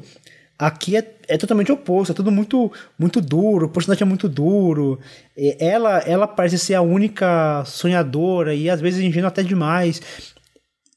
E esse filme, ele, ele, não sei, cara, ele me traz um mistério, assim. É, parece que eu tô tentando é, desvendar. E assim, é até difícil é, eu tentar articular, porque é um filme que mexeu muito comigo. Não no sentido de, de, de ficar emocionando, mas é um filme que me, me, pôs a. me tirou do lugar comum. Eu esperava uma coisa, o Billy Wilder me entregou alguma coisa totalmente diferente, que eu não consegui traduzir ainda, que eu tô buscando. Por isso que é, eu, eu fiz questão de trazer esse filme pra pauta, exatamente por isso, porque talvez seja o filme mais diferente dessas, desses filmes que a gente trouxe pra pauta talvez seja o filme mais desafiador que eu assisti do Billy Wilder, no sentido de que não é um filme que me encantou de início, é um filme que eu fui pensando, eu fui refletindo, tipo, no começo eu já tava achando tudo muito esquisito e depois eu fui me levando para outros lugares, às vezes eu nem consigo saber exatamente que lugar é esse, mas o fato de ter esses personagens que não se conversam para mim acaba criando um charme e um mistério em cima desse filme todo. É um filme que eu tô, de todos os filmes, talvez é o filme que eu mais tenho vontade de rever para mim tentar buscar exatamente o que me causou esse esse esse encanto no que é estranho. Acho que de certa forma também é um filme, assim, não sei até que ponto isso é eu tentando já pensar posteriormente, né, mas é um filme menos pretensioso, né? Claro, tem grandes estrelas, tem, enfim, a Audrey Hepburn tava ali, mas parece um filme muito mais leve, de fato, como o Leandro comentou, assim, uma comédia romântica, um filme assim, que a gente tem que levar com uma certa indulgência mesmo. Mas ainda assim eu concordo com você, Fernando, de que tem algo ali, sabe? Tem algo, não sei, diferente, digamos assim. Enfim, não sei exatamente dizer, mas é um filme que me, de fato me agrada, assim, eu, eu gosto, como eu falei, dos três que a gente já mencionou até agora, é o mais divertido. A gente ainda vai falar sobre um outro mais divertido, mas é um filme é que, super é, é leve, que, assim, que é gostoso. É, exata, é, então, é um filme gostoso. É porque, assim, o, o que a gente vai falar em seguida, que é o Quanto Mais Sente Melhor, é aquele filme que você gargalha, sabe? Aquele filme de... de é um pastelão, assim, é um outro tipo de comédia. Esse daqui é uma comédia um tanto mais refinada, é uma comédia de... É uma comédia de, é, de uma situação muito mais ordinária, assim, né? Que é um... Uma, alguém apaixonado, tipo em que momento que você vai, vai se encontrar numa situação igual de quanto mais gente melhor? Não vai acontecer. é algo, é algo tipo, o engraçado é é como que eles estão lidando com aquela situação. E aqui não, é, é uma coisa muito mais terrena, muito mais é, leve, despretensiosa, é algo muito mais ordinário. Eu acho que isso cria esse esse apego assim de, de um filme gostoso de assistir, é um filme leve, mas ao mesmo tempo é um filme desafiador. É, tem, tem uma coisa que é legal, é, duas coisas que eu acho legais de destacar também, que assim, é, é, essa coisa do momento de transição né, da carreira do Wilder, esqueci também de falar, que é, é, é, o Sabrina é isso, é um dos primeiros filmes que o Wilder está fazendo sem o Charles Brackett, né, escrevendo com ele que depois do, do Crepúsculo dos Deuses eles têm uma, uma rixa, né? Enfim, o Charles Brackett não, não concorda muito com, com a visão que o Wilder tem do, do, do filme que eles escreveram juntos, e aí eles acabam interrompendo a parceria, e aí o Wilder faz o, o, o A Montanha dos Sete Abutres, né, em 51, é, depois faz o o Stalag 17 em 53 e aí sim faz o, o, Sabrina em 54, né, sem, também sem o Charles Brackett. Então, eu acho que aí ele também estava, sabe, encontrando também a sua procurando um parceiro ideal assim para para trabalhar que acho que em breve ele iria encontrar que é da, o IL Diamond, né, que vai fazer os filmes com ele é, posteriormente, assim até quase o fim da carreira dele toda. Mas eu acho também que tem uma coisa da, legal de lembrar, assim, que é essa coisa da figura da Audrey Hepburn, né? Que ela está aqui mais uma vez é, fazendo um papel em parceria com um ator mais velho e que tem essa estranheza, né? Ela mesma vai, vai protagonizar um outro filme do Billy Wilder logo depois, em 57, que é O Amor à Tarde, né? O Love in the Afternoon, de 57, em que ela também é, contracena com, a, com um ator mais velho, no caso é o Gary Cooper, bem mais velho que ela, que rola uma estranheza absurda. Não sei se vocês viram esse filme, mas é um filme que eu, que eu não gosto assim de jeito nenhum do Wilder. Ah, talvez seja o único filme do Wilder que eu tenha assistido que eu realmente não, não gosto, assim, é esse. Eu acho que tem um É, esse filme, esse filme eu, é, eu, eu tentei ver esse filme, eu até procurei para mim, pra me assistir, mas eu fui deixando para trás para dar prioridade para outros e acabou no, que eu não consegui ver. É, de, depois você assiste para tentar captar isso que eu tô querendo dizer, assim. Mas eu acho que no Sabrina isso ainda é, é, é isso, essa discrepância ainda gera um, um fruto misterioso, interessante para o filme que lá no Amor da Tarde não gerava, assim. E a Audrey Hepburn tem outros exemplos de filmes aí de outros diretores que ela vai fazer também é, com uh, contracenando com atores mais velhos, assim, que que rola esse estranhamento, né? Tem aqueles dois filmes do Stanley Donen que ela faz, o Funny Face e o Charade, né? No Funny Face ela tá, tá contracenando com Fred Astaire e no Charade ela tá, tá com Cary Grant, né? Aí sim com Cary Grant. E, e é isso, assim, é sempre esquisito ver ela nesse papel de, de sabe, da menininha, da, da, sabe, da personagem toda romântica e tal, contracenando com um cara mais velho e, não sei, deixa um gosto estranho na boca, assim, quando a gente acaba de ver. É que é muito estranho você ver, você ver sei lá, uma deusa se, é, se relacionando com um mortal, simples mortal. Aí causa essa, essa estranheza. Nossa, mas, pô, mas também tava. Não, não, não sei se são exatamente mortais, né? Cary Grant, Fred Astaire. Gary Cooper, também são grandes, né, grandes figuras assim emblemáticas da, da Hollywood clássica assim, né? Pô, a gente podia fazer um programa só sobre a Audrey Hepburn, né? Seria legal, mas não sei. É, enfim. eu não sei se eu gosto tanto assim da Audrey Hepburn. Eu não acho que gosto, assim. Mas ela é isso, esse tipo de, de atriz que faz também um personagem é, sempre meio parecido, assim, né? Mas que consegue ser encantador. Assim como o Bogart também, né? Afinal de contas, que é um, um type actor maior do que o Bogart, assim, né? É, também essa, né? Sempre os mesmos personagens. É, tem, é, é, é. É, é que tem atrizes que, que meio que ultrapassa a, a, a, é, acaba se tornando um, um, mito em si para além do, do cinema, que, que na verdade é que a gente vai falar do próximo filme também, né? Inclusive, já quero ele, né? aproveitar deixa, né? Para justamente a gente passar para Quanto Mais Quente Melhor, de 1959. Just you, nobody else but you. I wanna be loved by you alone.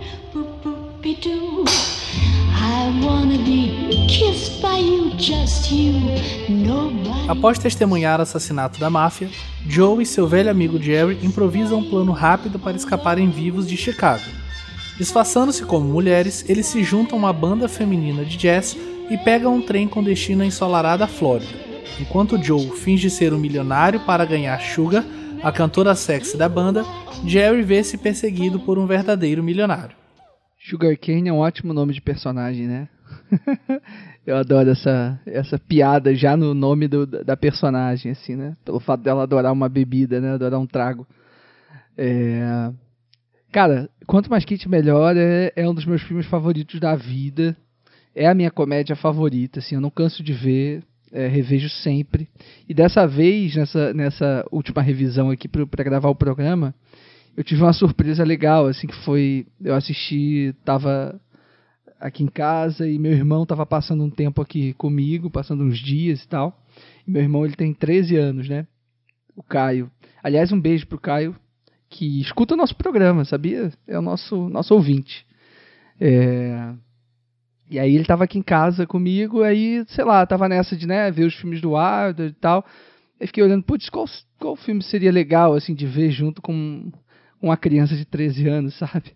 E aí eu, eu falei, bom, acho que quanto mais quente melhor pode ser, pode ser uma, uma, uma, uma saída, assim. E aí eu propus a ele, assim, e, e, ele obviamente deu uma estranhada, porque eu falei, cara, bora ver um filme hoje? Ele falou, bora, qual? Aí eu falei, o que, que você acha da gente ver um filme é, em preto e branco de 1959? Aí ele fez uma cara assim, tipo, né, certamente esse foi o primeiro contato dele com um filme da Hollywood clássica, assim, né, com com, acho que filme preto e branco. Esse deve ter sido o primeiro filme preto e branco que ele, que ele viu na vida. E, e aí eu, eu falei assim: bom, deixa eu primeiro preparar o terreno, né? Aí eu falei assim: Caio, vou ler a sinopse para você. O filme se chama Quanto Mais Quente Melhor, Some Like It Hot. É um filme dirigido pelo Billy Wilder, que é um diretor importante de Hollywood e tal, que já morreu. E, e o filme é o seguinte: aí quando falei a sinopse para ele, ele falou: Ah, aí eu falei: Você já, já ouviu isso antes, assim? Aí ele falou: Ah, isso tá me parecendo as branquelas. Eu falei, bom, é isso, você matou a charada. Então vamos embora. Acho que você já está ambientado, assim. Ele já tinha visto as branquelas, então foi e foi bom que ele reconheceu, assim, eu nem precisei falar e tal. E aí a gente viu junto e foi uma delícia ver junto com ele, assim, porque ele adorou o filme, saiu falando que, que era melhor que as branquelas e que tinha sido o filme favorito de comédia que ele já tinha visto até então. E foi uma delícia. E que, assim. é, é é, eu não sei se ele vai ele tem a malícia, como agora de 13 anos, exemplo. Eu, quando eu, era, eu não tinha 13 anos, eu era um sonso, né? Eu não tinha essa malícia, porque é um filme, é um filme bem malicioso. Isso que é gostoso desse filme. É uma malícia. Eu não sei, você comparou com, com As Branquelas, por exemplo. É, As Branquelas é um filme que é, tira sarro do fato das pessoas, daqueles caras estarem vestidos de mulheres. O humor tá nisso. O humor tá em, em eles estarem de mulher no Billy Wilder, aqui no, no Quanto Mais Quente Melhor, o Billy Wilder, o, o, o, que, o que é o sarro não é eles estarem de mulher, mas sim eles precisarem estar de mulher, eles precisarem se esconder disso, e mesmo assim, um deles estar apaixonado simplesmente pela Mary Monroe, sabe? Uhum. Acho que a graça é exatamente isso. Não é, não é tipo, sabe aquele negócio tipo, ah, um cara vestido de mulher e isso é engraçado pra caramba, sabe? Até porque isso, é, isso pode ser bem problemático, na verdade, né? Mas o que tá na, a graça do filme aqui não é eles de mulher, é eles de mulheres, eles vestidos de mulher fugindo de grupo de mafiosos e como que uma como que você tá vestindo de mulher, apaixonado pela pessoa mais tipo, é que a Mary Monroe aqui, é, tanto que a insistência do, do Billy Wilder para contar com a Mary Monroe, porque ele é uma atriz muito, muito complicado, assim. Né? Ele, ele mesmo falava que era muito difícil lidar com. trabalhar com ela, que a dificuldade de decorar texto, de, ela tinha muita dificuldade em. Às vezes, um texto de duas linhas, era um parto, fazia 10, 12, 20 vezes o mesmo take para poder extrair alguma coisa dela. Mas uh, ter a Marilyn Monroe ali. É que, é que hoje é difícil de criar paralelo, mas acho que não, não existe um, para, um paralelo hoje para alguém como que era a Mary Monroe na época. Tipo, ela era o, é, o, sei lá, o sonho de consumo de 10 de 10 homens no, no universo, sabe?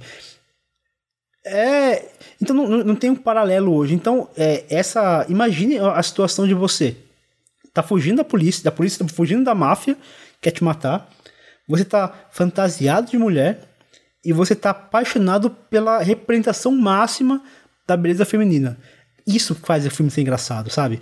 É, é, e isso, cara, é inacreditável o, o quão surreal é essa história. Que eu falei, onde que uma história dessa existiria numa situação ordinária? mas o, o essa esse plus que ele coloca do, da, de estarem fugindo e de estarem apaixonados que faz o filme ser engraçado. E essa dinâmica entre, entre esses personagens, de novo, é aquilo que o Billy Wilder faz muito bem. Personagens fingindo ser outras coisas, personagens se transformando. É, é a mentira que ele conta, é você mentir e você sustentar essa mentira também. É, eu acho que ah, tem isso assim, né, dessa, dessa essa ambiguidade, né, que você colocou, Fê, que eu acho muito cara o filme, assim, porque ele começa de uma maneira muito interessante, né, tem aquela adoro aquela perseguição de carro no, que abre o filme, né? E o Wilder gostava dessas cenas com, com carros, assim. É, no Pacto de Sangue também tem, tem uma cena assim de carro e tal.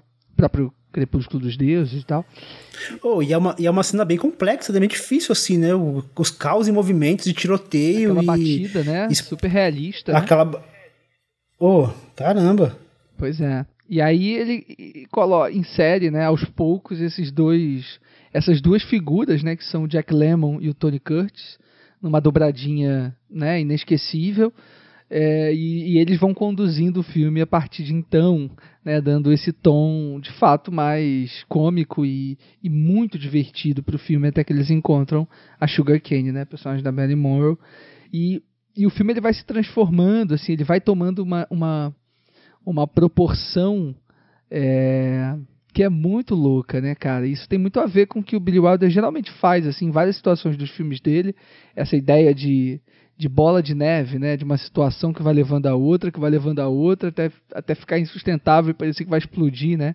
Tem uma cena ótima deles no, já no ônibus com, com, com, a, com todas as meninas e tal, e tem é, aquela situação dele, dele fazendo uma festa na, na beliche e e começam a entrar mulheres e mais mulheres e mais mulheres em cima da cama dele, ele vai se divertindo, bebendo, curtindo, e aquilo vira, né? Um, começa com só a, a Cane entrando, e de repente, quando a gente vê o, o, ônibus inteiro tá lá dentro, e é incrível como o Wilder filma isso, né? Com, com toda a elegância e toda a simplicidade dele, né? É, e o filme todo também é uma, uma bola de neve, né? A situação vai é, ficando insustentável, assim, né? Aqueles mafiosos do início do filme chegam lá nesse hotel que eles estão hospedados e, e eles precisam confrontar, né, com, com eles, assim. Então é muito maravilhoso. E é isso, né, cara? Pô, só para mim o Jack Lemmon é assim, né, o maior ator de comédia assim que já que já existiu. Ele é um cara que consegue entregar tudo, assim ele entrega um papel mais dramático, ele consegue entregar um, um humor completamente pastelão, ele consegue ser inteligente é, nos movimentos, na forma que ele dá o texto, nas repetições. E o Tony Curtis complementa muito bem. Assim, eu acho que ele também está maravilhoso aqui, fazendo esse, esse triângulo amoroso né, com, com o amigo dele. E, e essas duas personagens né, que são inventadas por ele são ainda mais incríveis né, do que os próprios personagens. Né? A Daphne e a Josephine são maravilhosas, né? Tem uma personalidade super própria e parece que elas existem mesmo, assim, né?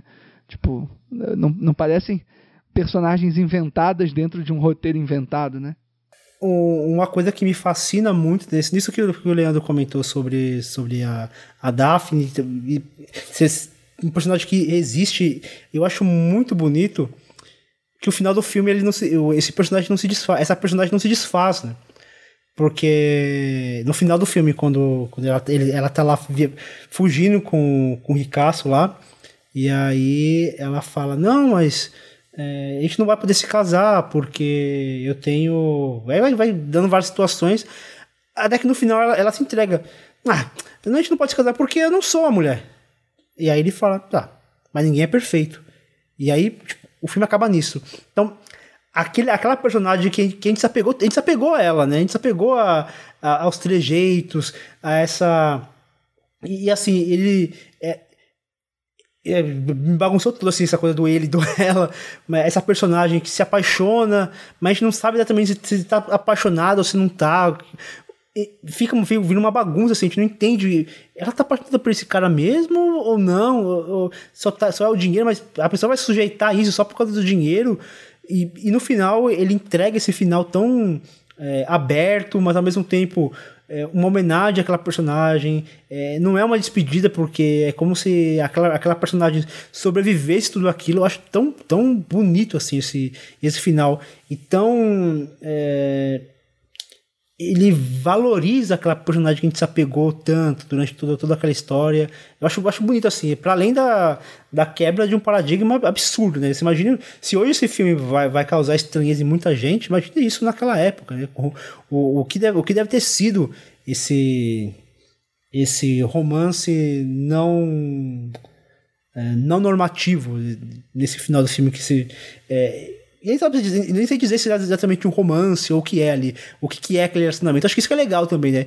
Não sabe dizer se é romance, não é, se é interesse, não é, se eles vão se casar, se não vão. Acho, acho, acho que no final isso pouco importa, né? O mais importante ali é que aquela personagem vai continuar existindo.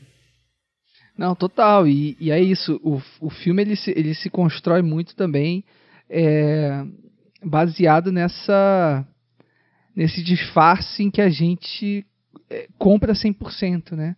E o Wilder ele diz que quando ele foi fazer os testes de, de figurino, né, com o Jack Lemmon e com o Tony Curtis, é, ele mandou os dois entrarem numa, num banheiro feminino, assim, para sacar se, se eles seriam desvendados ou não, e eles passam por mulheres mesmo, assim.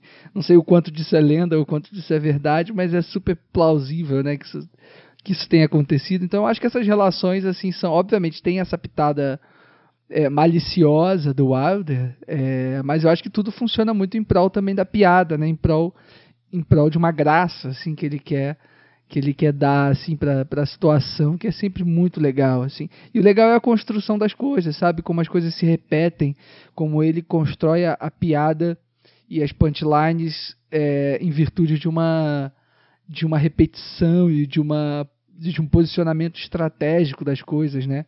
Tanto pro, do, do, do, ponto de vista da piada quanto do ponto de vista do suspense, do mistério também, né? Toda a construção do, do, do figurão mafioso é, do filme, né? O Spets, interpretado pelo George Raft, é muito boa, assim. Todas as vezes que aparece a, a polaina, assim, dele, né? E toda toda uma iconografia, assim, do mafioso e tal, é sempre muito, muito foda e como isso cria também um suspense, como a trilha sonora trabalha também muito é, pontual em cima disso, como constrói toda uma atmosfera.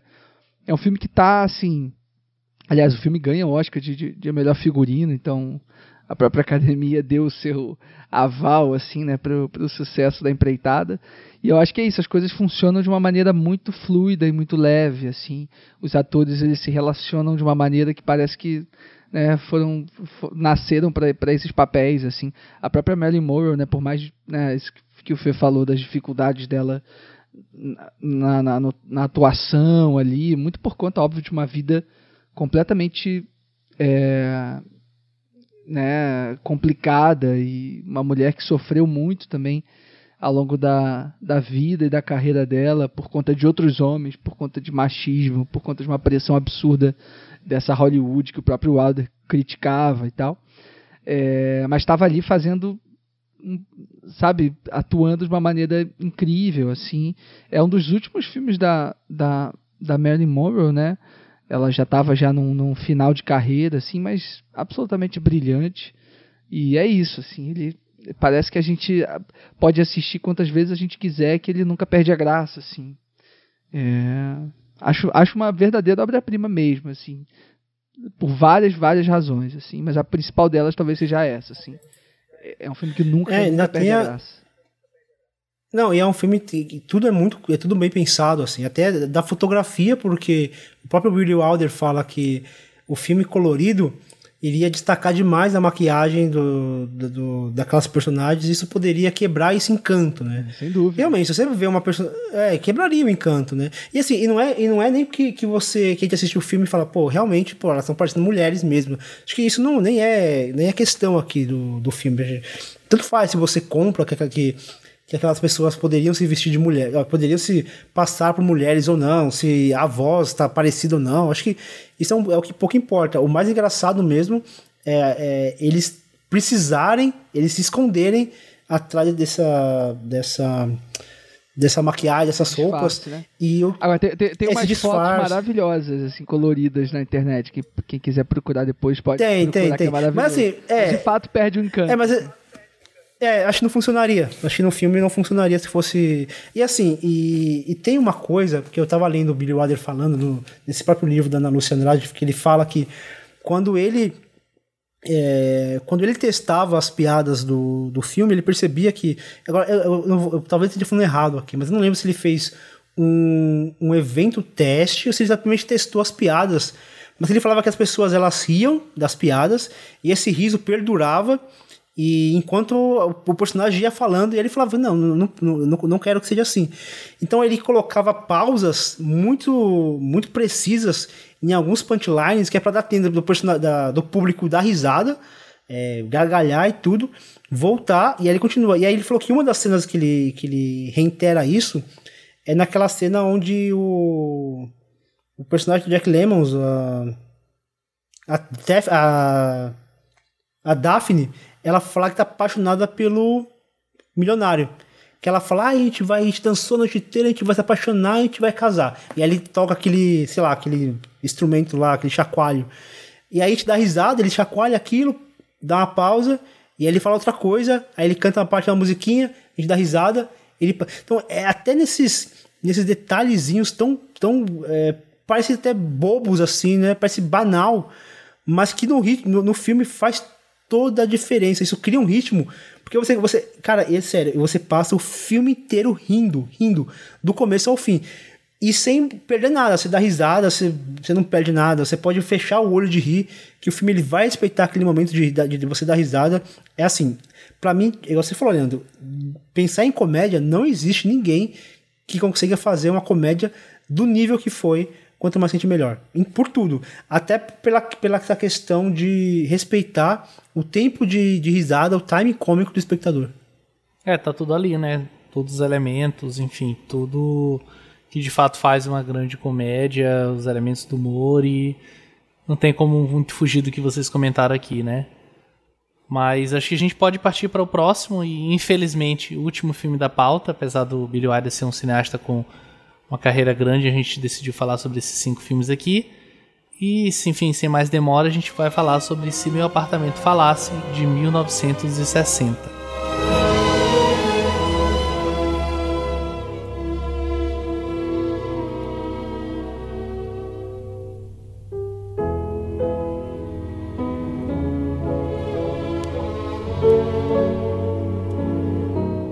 Funcionário Bud Baxter empresta o apartamento para que seu chefe tenha encontros com a amante. Ao descobrir que a amante do chefe é a garota por quem está apaixonado, ele precisa decidir entre a mulher que ama e a sua carreira. Esse filme tem algo assim que ele, ele repetiu e ele continua fazendo isso em vários de seus filmes, que é ele utiliza os primeiros minutos para situar toda, toda a história do filme e a partir dali ele começa a desenvolver. Então, aqueles lá, primeiros dois, três minutos, ele te dá todo o insumo necessário para você compreender a história. Ele é, é o personagem narrando né, em off o, quem ele é, onde ele mora, o período que ele que ele que ele que a história é contada, né, o ano que a história se passa, até para a gente ter o contexto dos códigos morais daquela época, né? Então isso precisa estar tá, bem marcado.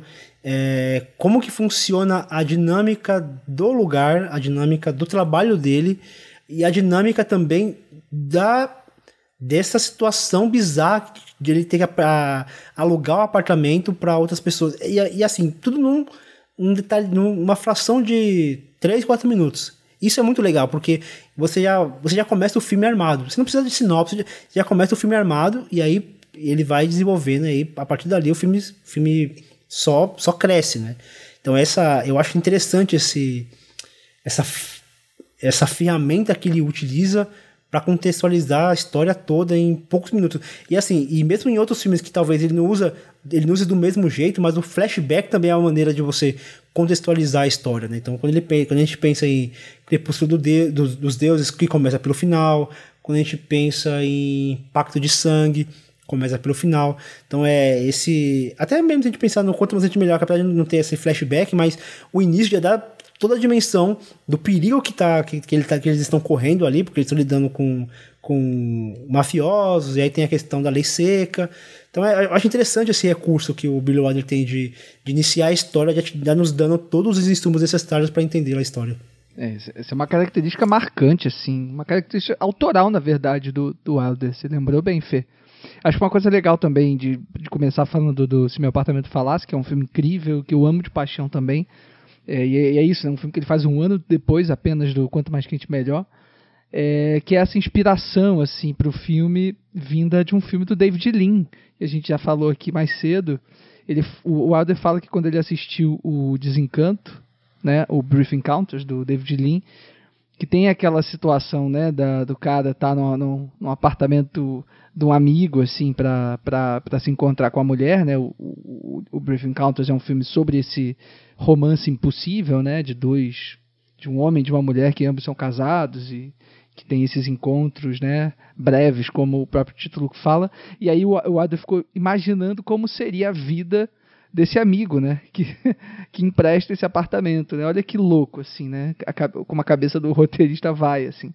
E aí ele, e aí ele cria esse, esse roteiro incrível do Se Meu Apartamento Falasse. E aqui eu acho que é, pode ser uma hora boa, assim, pra gente falar de roteiro e também de direção, né? O quanto eu acho particularmente que as duas coisas estão em, em, grau de igualdade na, na carreira do Wilder, assim, que é essa, essa esse cuidado que o Wilder tem com, com um trabalho, obviamente, de enquadramento e de, e de câmera, mas também de, de, de, de contato com os atores, né? A, na maneira como ele conduzia os diálogos e a cadência, tanto a cadência da fala dos atores quanto o ritmo da montagem, né? Que por mais que sejam coisas bem diferentes, é, são coisas que sempre se completavam né, na carreira do Wilder. E aqui no, no Meu Apartamento Falácio eu acho muito incrível como cada movimento dos atores e cada frase dita são perfeitamente acompanhados por uma movimentação de câmera sempre muito sutil e por reenquadramentos né, muito precisos. É, principalmente nas cenas em que a gente está dentro do apartamento do protagonista, né, o C.C. Baxter, interpretado mais uma vez pelo grande Jack Lemmon, é, em que ele explora né, esse espaço de uma maneira linda assim, e muito eficiente. Né? Tanto nas repetições, a gente vai ver ao longo de todo o filme que ele repete o mesmo plano várias vezes. Tem aquele plano sempre é, mostrando parte da sala, a cozinha no fundo e a porta de entrada, que ele repete mil vezes ao longo do filme. Tem aquela, aquele plano também de fora do apartamento, né, mostrando o corredor, a porta do, do, do, da, do, do, apartamento do protagonista e à direita a porta do médico, né, que é o vizinho dele. E, e ainda assim ele encontra momentos para subverter essas repetições. Eu lembro de um plano fabuloso assim da Shirley MacLaine é, caminhando em direção ao telefone, que é uma cena chave do filme quando ela vai falar com né, o amante dela, com, enfim, com, o cara que ela é apaixonada, que é o chefe do, do Baxter, e ela vai caminhando assim pro pro, em direção ao telefone, a câmera está situada bem é, numa, numa altura bem baixa, assim, filmando meio reto, meio é, né, numa, numa, altura baixa, mas filmando reto. E aí ela lá do fundo a gente está tá vendo o corpo dela inteiro, ela vai caminhando em direção ao telefone, consequentemente em direção à câmera, e o corpo dela é, é, é cortado, né? É, a câmera passa a mostrar ela só do, da cintura é, para baixo. E aí o, o Adler faz um movimento lindo, assim, quando ela atende o telefone, que é, é jogar, fazer um tilt né, da câmera para cima, mostra, revelando o rosto dela num close lindo, assim, num plano único, sem precisar cortar. Ele faz essa, toda essa movimentação. Então acho que o meu apartamento fácil é um grande exemplo de como o Adler era um grande diretor também, sabe? Ah, é um filme que envolve muitos elementos e todos eles, ele, é, como você falou, Leandro, ele tem. Tá tudo muito concatenado aqui, tá tudo muito. É, não sei, planejado, né? Aí vai de fato desse grande roteirista que ele também sempre é, sempre foi, mas de um cineasta que tá muito focado em, como ele falou, né? Acertar uma flecha em poucas que ele já tentou, enfim. Mas é de fato um filme super bem elaborado. Acho, acho que dos filmes que a gente tá fazendo aqui, talvez ao lado do Crepúsculo dos Deuses, é o, talvez o meu favorito. Pô, não sei, tem, tem muita coisa nesse filme que pode ser debatida, como você falou, Leandro. E, enfim, acho que nem, nem tem muito mais o que falar sobre esse filme, a não ser de fato elogiar como um, assim, um dos grandes filmes já, já feitos de fato, assim. Eu... Eu acho que, é por exemplo, é, diferentemente de, por exemplo, Crepúsculo dos Deuses, que é um filme denso, ou o Quanto Mais Gente Melhor, que já é um filme mais escrachado, eu acho que aqui ele fica no, no meio termo, assim, entre esse escrachado e um filme denso, porque é, ele tá lidando ali com, com um tema de abuso, assim, é, é pesado. A gente pensar na, na, forma como aquela personagem, ela, ela, ela tem essa, esse abuso psicológico, esse, esse relacionamento tóxico com esse cara, é, ou mesmo a relação do próprio Baxter com o, o, o trabalho dele, né, que é um trabalho é, bem abusivo, assim, bem complicado, e, e, como ele lida com esse, com esse crescimento empresarial, de ele ter que crescer, e a custas do que ele vai crescendo dentro dessa empresa, é, como os chefes lidam com ele, né, sempre tentando tirar vantagem, então fala um pouquinho também sobre esse, esse mundo corporativo que muitas vezes é, é, baseado, não muitas vezes não, né? É sempre baseado nessa troca, mas sempre tem alguém que vá que vai querer mais do que realmente ele merece pelo trabalho dele, né? E eu acho que esse, esse comentário dá essa outra camada pro, pro filme, mas é, eu acho que eu acho que aqui tem, tem uma coisa que me encanta muito, que é como esse esse esse romance ele vai surgindo, mas de uma maneira até meio inocente, assim, né? Porque, por exemplo, é, diferente, diferentemente do que a gente falou em Sabrina, aqui é um relacionamento que você o tempo inteiro torce para dar certo, o tempo inteiro você vê que aqueles, aquelas, aqueles dois personagens ele tem, eles têm uma química, mas não sei, é uma química que para mim vai para um outro lado que não é um lado de uma química sexual. É, não sei se eu consigo me fazer claro assim, porque se a gente pensar no, no, no Lemons, ele não é um ele não é um clássico galã, assim, né? Ele é, ele é desengonçado. Não, ele o é, Alder costumava dizer é... que o Jack Lemmon era o, o, era o ator que interpretava o homem comum. Né, para ele, assim, os, todos os personagens o mais ordinário o homem comum, coloca o Jack uhum. Lemmon que ele vai funcionar, assim. É, e assim, eu acho que isso, isso é legal. Isso dá uma outra, uma outra camada pro filme, porque seria muito fácil você colocar ali um personagem bonitão, vai, a gente pensar no, no Cary Grant, por exemplo, e você fala, pô, não é possível, uma hora essa mulher vai olhar para esse cara e vai se apaixonar por ela, por ele. E aqui não. Não tem isso. Você, a gente sabe que não, não vai ser num olhar que ela vai se apaixonar pelo personagem. E vai, vai exigir uma construção. E, e isso me encanta demais, demais. Tanto que o filme acaba, não, a, gente, a gente fica na expectativa deles se beijarem ali naquele final, e eles simplesmente estão ali jogando, não, lembro se era baralho, estão ali participando é, um de um jogo. Ali. E um carteado. E aquilo é tão lindo, aquela cena, é tão linda porque ele, ele não entrega. Isso que é legal. Ele, ele cria uma expectativa na gente de que vai acontecer e ele simplesmente não entrega. É, é brilhante, porque aquilo fica na nossa mente tempo. Quais são os vários significados daquele carteado, né? É, a gente pode pensar em, em vários, é, vários signos é, de, de relação, de confiança. Você pode pensar numa. Uma, é, como que fala? Você pode pensar numa, num certo. Uma compreensão mútua entre aqueles personagens, um acolhimento entre eles. É, é, muito bonito aquela, aquela, aquele carteado final. Eu acho que isso é o que me encanta desse filme. É, ele promete muitas coisas. Ele, às vezes, tipo, ele começa não prometendo nada, depois ele começa a te prometer um monte de coisa e no final ele não te entrega e você fica maravilhado de, da mesma forma com ele. É, essa, esse final é muito bom, né? Essa punchline final, né? Shut up and deal, né? Cala a boca e, e dê as cartas, assim. Que a Shirley MacLaine, né? A Fran, né? A personagem dela fala para ele logo depois dele se declarar, né? Dizer que, que ama ela e que adora ela mais do que qualquer coisa no mundo ele, ela dá essa frase que, que, que, de certo modo, pode parecer uma, uma frase. É, uh, Clichêzão. Não, não, pelo contrário, eu acho, sim. O clichê seria ela responder a frase dela de volta, entende? Ah, tá, tá. É exatamente isso que eu ia falar. Na verdade, é, ele parte, ele, ele inicia de um clichê e o Billy Wilder subverte isso. É, e sub, mas subverte de uma maneira que eu acho bonita, assim, que, que ao mesmo tempo ela é realista diante de uma é, realidade realista diante de uma realidade é ótima, né? mas realista diante de, um, de uma relação que se constrói entre dois personagens muito diferentes, como você falou, Fê.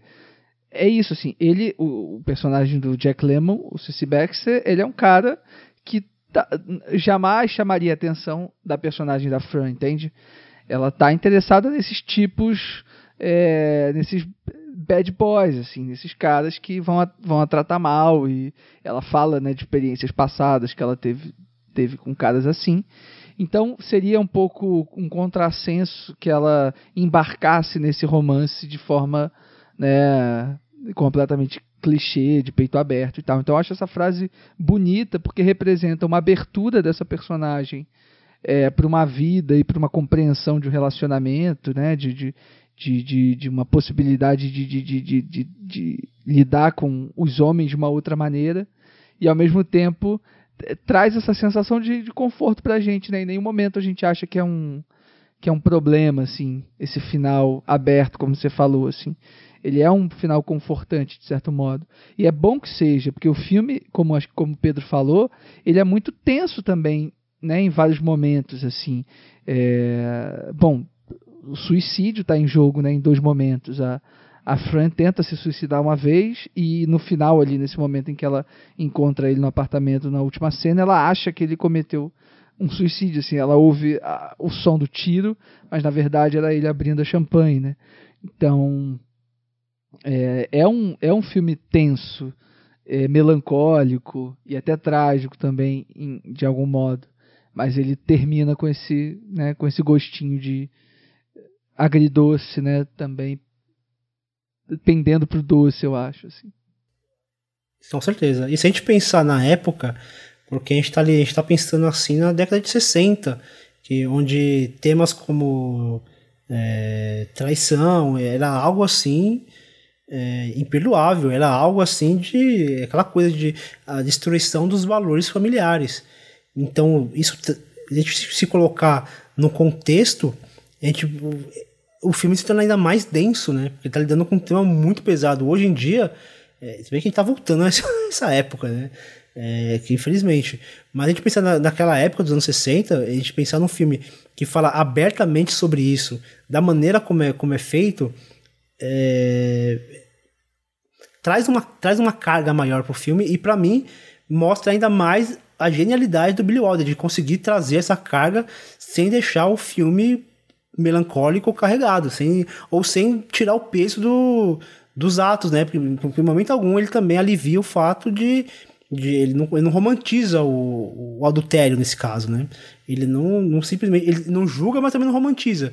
Ele coloca como um, um, fato ocorrido e ele desenvolve esse fato ocorrido. Eu acho que ele até julga, sim. Eu acho que ele, o Billy Wilder ele era um, um, um diretor moralista também em, em, vários dos seus filmes, assim. Acho que ele condena, assim, a traição, ele condena aquela situação toda, assim. Mas acho que tudo bem condenar nesse sentido, porque ele está indo, né, ele tá em prol desses dois personagens, em prol de uma, de uma, né, de uma vida decente, entre aspas, que ele preza, né, de valores que ele preza. E acho o que eu acho legal no filme é que isso não é, não é o, o foco, assim, da parada.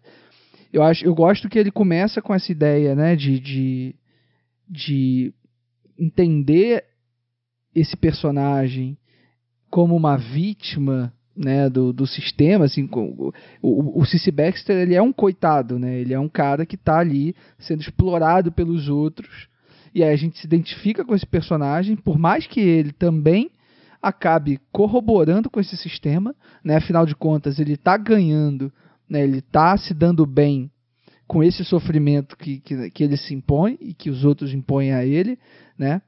É, ele está querendo subir na carreira a qualquer custo. Então ele, ele é um personagem é, moralmente condenável, assim. Mas o Billy Wilder escolhe abraçar ele. E aí, em algum momento do filme, no momento em que a, né, a Fran, né, a Shirley MacLaine, incrível, linda, é, sutil, é, trágica, maravilhosa, entra em cena e começa a tomar conta do filme, essa sensação, né, essa, essa, o enquadramento, assim, é, o foco das coisas passa a, a, a, a, ser dela, assim. E aí o filme acho que ganha um corpo, ganha uma magnitude muito maior, né? Quando a gente percebe que, na verdade, a pessoa mais explorada dali não é o, o Jack Lemmon, assim, é ela, né? E não só ela, né? Ela e todas aquelas mulheres que saem com aqueles homens casados ali para aquele apartamento, assim. Então acho que é uma crítica bem feroz, assim, do é, então, né? É, então, é por, é, é por isso que eu, acho que esse então, é por isso que eu acho que o julgamento vem mais vem mais por eu penso em, por exemplo, o pecado moral lado, que tem um, um, um tema parecido com essa questão da, da traição. Só que é, eu acho que o Billy Wilder está mais disposto em lidar com a forma como o, a sociedade machista, como esses, esses homens que, que, que traem suas esposas, que, que, acho mais do que trair, né? No caso, é, a esposa vai, no caso de, de pecado moralado, que a esposa vai viajar com os filhos e ele fica em casa e assim, e ele tira sarro geral, porque é, é um negócio assim, de todos os homens fazem isso. Então é, é, é aquele tira o sarro com, com aquela pitada de crítica que ele faz. Mas eu acho que é, ele, tá, ele tá mais interessado em mostrar como os homens eles agem de forma predatória do que julgar essas mulheres que de alguma maneira, de alguma maneira, sei se ceder seja a palavra correta, mas que de alguma maneira se encantam por esses homens. Nesse sentido que eu falo de, de acho que o julgamento fica mais por parte desses, desses homens do que por parte da personagem, ainda que o personagem do Jack Lemmons acaba julgando ela de alguma maneira, que fala, não acredito que você é o amante do, do meu chefe, é... só que eu acho que esse, esse julgamento que ele faz dela dura lá, alguns minutos assim, depois ele já se conscientiza de que, na verdade, é, sei lá, tanto faz o que ela faz da vida dele, o que ela faz da vida dela, desde que ela seja preservada, né, de um relacionamento tóxico. Acho que o mais é, importante nesse caso é isso. É, na verdade, assim, tem uma coisa que ele faz que é, que é muito escrota, assim, que é ele, ele defende o chefe dele, né, para ele é muito mais importante que ele consegue, é. que, que ele limpe a barra do chefe do que em que ela fique bem, sabe? Porque, enfim, por várias razões. E aí eu nem acho que seja uma questão dele só querer. Aí, porque é isso, né? Não é um, um personagem também é, escroto absoluto, assim, né? O Baxter. Ele é um cara legal, assim, sobretudo após a redenção do final, que a gente, né, que o filme revela. Mas ele é muito escroto com ela nesse momento. A, mas eu acho que ele faz isso muito por conta de uma. É isso, assim, de um machismo é, que está consolidado dentro dele, assim, né? De uma ideia também é isso, capitalista, de você ter que crescer, de você não pode é, ceder a nenhum custo e tal, que, que, que, acaba fazendo com que essas mulheres sofram, assim. Mas o Wilder está sempre se posicionando diante disso, e é muito legal, assim, por conta, por conta dessa postura do Wilder, né? Ah, ele pode atirar flechas à vontade, pode errar, pode acertar, mas é, é isso, né? Ele ele se propõe a falar sobre isso, né? Ainda que, por exemplo, no caso de voltar lá pro pecado moral lado, ele fa ele tem um ele, ele ele teve uma certa censura ali na hora de, de, de finalizar o filme, mas ele tá lá, né? Se você assistir o filme, você entende o que tá acontecendo. Ainda que visualmente não é mostrado, mas você entende o que tá acontecendo ali naquela história. Nossa, mas eu acho que ele acerta.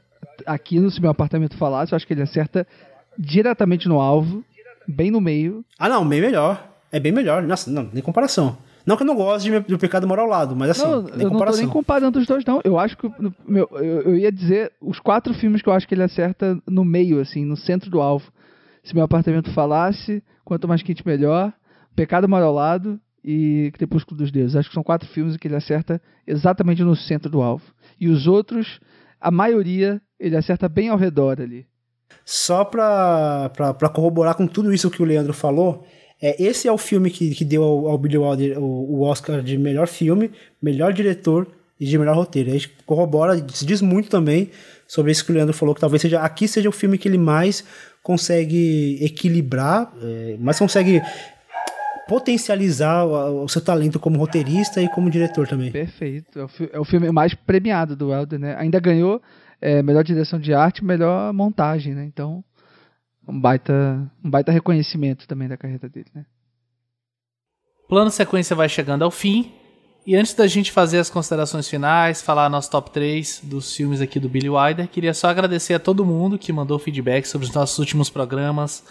Pessoal que sentiu saudade da gente no mês de janeiro. né? Lembrar que você pode votar no seu filme favorito da pauta lá no Spotify e também ajudar a gente a montar o nosso top 3. Então você pode correr lá e escolher seu filme. E aí, obviamente, a partindo pro top 3, queria pedir pro Fernando começar, agradecer a presença, agradecer mais uma vez a participação e pedir para você fazer suas considerações finais e deixar aqui seu top 3 dos filmes do Billy Wilder. Vai lá, Fernando. Valeu, pessoal. Cara, que maravilha foi poder voltar. Tava com morrendo de saudade de gravar com vocês. E, e assim, que bom que a gente começou com, com o Billy Wilder. Que eu costumo falar que o Billy Wilder, para mim, ele me lembra muito o que foi os Beatles, sabe? É a perfeição, é a, é, é a essência da qualidade, sem muito virtuosismo, assim, Ainda que, que, a gente tenha falado bastante sobre essa, essa brincadeira, essa coisa aqui dele falar que ele não é um diretor, ou que ele focava muito no roteiro, mas assim, e, e foi um, um ele, ele, é um, um, um, diretor, ele, ele foi se aperfeiçoando, ele foi. É, os filmes foram ficando cada vez mais, mais complexos, ainda que parecesse que ele estava lidando com temas mais simples, assim, com comédias, mas acho que acho que faz, eu acho que a comédia é um negócio muito difícil, sendo que são poucos diretores que ou diretoras, cineastas que a gente trouxe aqui que abordassem a comédia. E o Billy Wilder é um dos poucos assim que faz de maneira brilhante, porque eu acho, eu acho muito difícil. Acho que de todos os gêneros, a comédia é a mais difícil, é o que mais exige. Eu acho que ele é capaz de fazer isso. Ele, ele foi capaz de fazer isso. E ele foi fazendo comédias cada vez melhores, cada vez mais rebuscadas, mais complexas ainda que não seja complexas em suas estruturas, mas complexas na forma como ele lida com o tema, a forma como ele, ele compõe, como ele desenvolve seus personagens, essa, essa coisa de ele sempre esconder alguma coisa, ele nos colocar à frente dos personagens, mas ele fica à frente de, de todos nós, então ele vai nos enganando, mas nunca nos subestimando. Eu acho muito legal. Eu acho que é um, que é um cinema que te envolve. É muito, é muito é, é raro você ver um filme do Billy Wilder e você se sentir entediado. É muito difícil isso, isso acontecer. Lógico, um filme ou outro melhor, mas é, em sua maioria você vai se sentir como que fosse parte daquela história. Isso me encanta demais, até porque ele, ele tem essa, essa brincadeira de nos colocar numa situação de, de tentar desenvolver, de tentar desvendar. Nem, ainda que o filme seja sobre um mistério, a gente tenta desvendar o que, como que esse filme vai chegar nesse no, no ponto que ele às vezes coloca esse flashback inicial que é para dar esse esse gostinho de a gente tentar desvendar aquela história. Indo aqui pro meu top 10, foi um top 10 assim até difícil de fazer porque vai são filmes muito esse meu top 10 eu vou fazer, mas acho que poderia mudar a ordem de qualquer um, que acho que não faria diferença, porque acho que esses três estão num nível de qualidade muito alto, muito alto, muito alto, que aí eu coloco em terceiro lugar O Crepúsculo dos Deuses, que é um filme assim que não sei, cara, é um filme que me marca demais, assim. É um filme que é, ultrapassa o cinema. É um filme que é um filme que conta a história do cinema e nos, nos, nos coloca diante de um, de um universo muito rico, né? Quando a gente pensa nesse universo da Hollywood, talvez seja o filme que mais soube explorar essa metalinguagem, esse filme sobre o filme, um filme sobre o cinema. Acho que é, é o filme definitivo para isso. Em segundo lugar, eu coloco Quanto Mais Quente, Melhor. É talvez uma das melhores comédias que, que eu já vi na vida. É um filme engraçadíssimo, é um filme divertido, é um filme. É, de certa forma, é um filme político também, né? Quando, quando a gente pensa naquele final, a gente pode levar para vários lugares o que, o que aconteceu naquela cena final. E, em primeiro lugar, eu coloco se meu comportamento falasse. Eu acho que é, é, realmente é aquilo que eu falei. Entre o Crepúsculo dos Deuses e Quanto Mais Gente Melhor, o Billy Wilder ele conseguiu condensar tudo nessa obra. Ele pegou o que tem de melhor na densidade de Crepúsculo dos Deuses na complexidade e até na forma como ele dirige, né? Como ele, ele posiciona e movimenta a câmera com a, a leveza, o humor a, a acidez, acho que, acho que os diálogos do Billy Wilder são diálogos muito ácidos, que ele pegou ali de quanto mais gente melhor e aqui ele conseguiu fazer uma obra perfeita, uma obra redonda, assim, um dos para mim um dos melhores filmes também que eu já vi na minha vida, se o apartamento falasse, ocupa aqui o primeiro lugar com, com, com muito carinho. Muito bom, Fernando, muito bom. Você, Leandro, qual o seu top 3? Quais são as considerações finais aqui sobre o cinema do Billy Wilder? Bom, eu queria, na verdade, aproveitar esse tempinho das considerações finais para só comentar rapidamente sobre três filmes que a gente não, não falou aqui na pauta, né, especificamente, mas que eu acho que vale a pena vocês procurarem, assim, se vocês gostam do, do Wilder, que são três filmes mais é, para essa reta final da carreira dele, né, dos anos 60 em diante. Eu acho que é isso, né, como eu falei lá atrás, ele tem essa década primorosa, né, de 1950 até 1960, 10 anos em que ele faz é, pelo menos três obras-primas e outros grandes filmes. E mas eu acho que ele ainda continuou sendo um diretor relevante assim até o final da carreira. Então eu queria que vocês buscassem especialmente três filmes. Um deles é o Irma La Dulce, com o Jack Lemmon e a Shirley MacLaine fazendo uma dobradinha após Se Meu Apartamento Falasse. Estão ótimos aqui também. Não é um grande filme, tal qual o Se Meu Apartamento Falasse, mas é ainda assim um bom filme do Wilder bem inusitado também. A Shirley MacLaine interpreta uma prostituta e o Jack Lemmon interpreta um policial que é demitido e que se apaixona por essa mulher. É, tem um outro filme também que eu acho muito bom, é, mas que eu tenho questões com ele, assim, que, que, que, perpassam por essas relações machistas e por essas é, interpretações de mulheres, assim, no filme do Wilder. A gente falou um pouco sobre isso ao longo do programa, que é o Kiss Me Stupid, o Beija-me Idiota, que é um filme que o Wilder faz é, no ano seguinte, é o Irmã Laduz, é de 64. É um filme com a Kim Novak, sobre um cara, um professor de piano, que chega uma estrela da música na casa dele, interpretada pelo Jim Martin, e ele precisa é, convencer o cara a comprar as músicas dele, assim. E aí ele acaba, mais uma vez, né, nessa ideia das, dos disfarces e das e da, das situações bola de neve do Alder, esse cara ele troca, meio que faz uma troca da esposa dele com uma prostituta da cidade. Elas meio que trocam de lugares assim. E o filme se cria, né, em virtude dessa relação inusitada, né, que, que se estabelece entre, entre esses personagens. E por fim o Fedora, que é um dos últimos filmes do, do Alder, o penúltimo na verdade, que ele faz em 1978, com ecos e mais ecos de Crepúsculo dos Deuses, então é, para quem ama Crepúsculo dos, de dos Deuses, acho que super vale encarar o Fedora como uma. não como uma continuação exata, mas como uma, um mergulho do Wilder novamente a esse universo de Hollywood, é, é, protagonizado né, pelo William Holden também, fazendo ali um, um papel diferente, porém muito semelhante ao, Crepúsculo, ao, ao papel dele em Crepúsculo dos Deuses. Então busquem. É uma continuação espiritual, né? Espiritual, é. Então busquem esses três filmes e, obviamente, a carreira toda do Wilder, que super vale a pena, os filmes diversos e maravilhosos, de vários gêneros que ele já que ele dirigiu na carreira dele. E aí também, só uma, uma mais uma dica, que o, os filmes do Wilder não, não são exatamente fáceis de encontrar pelos streamings uh, pelo menos não todos os filmes, mas alguns estão por aí, principalmente na Telecine. É, Crepúsculo dos Deuses, Quanto Mais Quente Melhor, Pecado Mora ao Lado, e acho que se o meu apartamento falasse também estão lá na Telecine Play.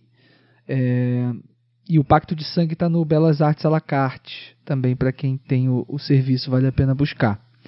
É, os outros acho que de repente tem em vídeo on demand e tal, alguns só baixando mesmo mas vale a pena correr atrás que, que procurando se acha. E meu top 3 para fechar aqui, é, eu vou ficar com os filmes da pauta porque os meus três favoritos do Wilder estão aqui na pauta hoje. O terceiro lugar é Se Meu Apartamento Falasse. O segundo é O Quanto Mais Quente Melhor. E o primeiro lugar, Crepúsculo dos Deuses. É, eu não sei por, exatamente por qual razão eu fiz essa, essa esse arranjo né, de primeiro, segundo e terceiro lugar, porque eles poderiam facilmente se intercambiar, mas por hoje fica assim. Foi ótimo, gente, fazer esse papo sobre o Billy Wilder para começar bem o ano de 2022. Foi sim, com ótimo certeza. Com vocês, meus amigos. Muito bom, Leandro. Vou manter também um top 3 parecido, mas queria aproveitar esse momento para agradecer vocês por mais um ano, mais um plano sequência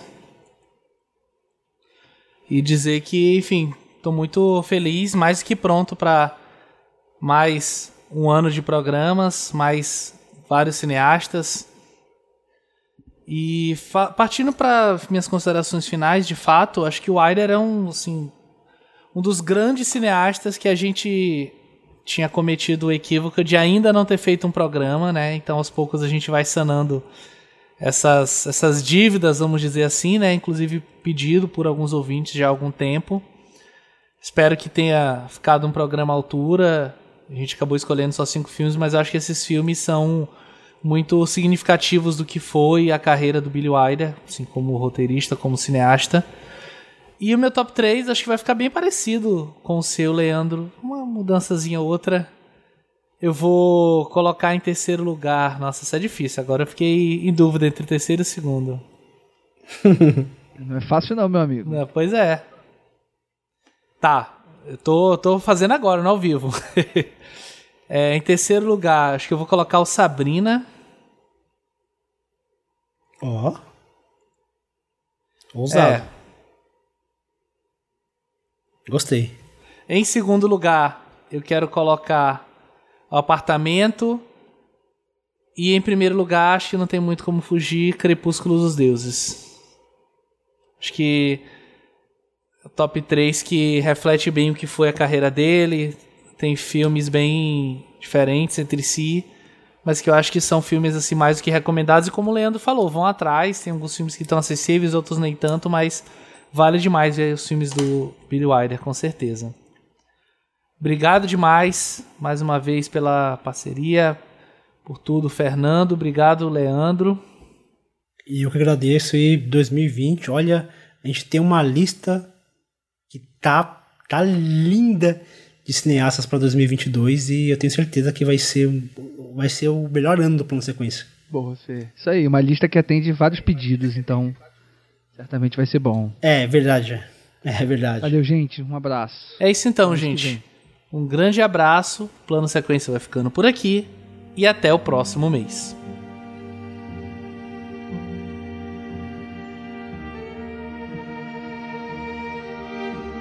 Este episódio teve apresentação minha, Pedro Tobias, foi editado por Fernando Machado, que também foi responsável pela sonorização e publicação.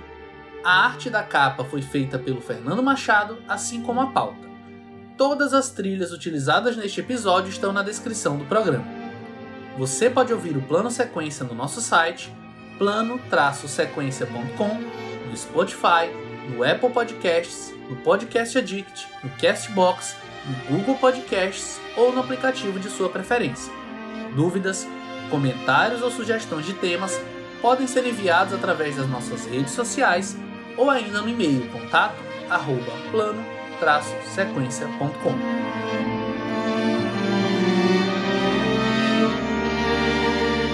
E também, se a gente pensar num filme que seja 100% pessimista, acho que não, não caberia numa obra do, do, do Billy Wilder. Acho que esse equilíbrio é o que faz o filme ser, ser um filme tão marcante e equilibrado também. Lógico, se ele é o equilíbrio que faz o filme. Esquece o que eu falei, isso eu vou cortar depois.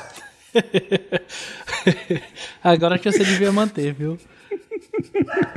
Ai, Mas- será? É. Será?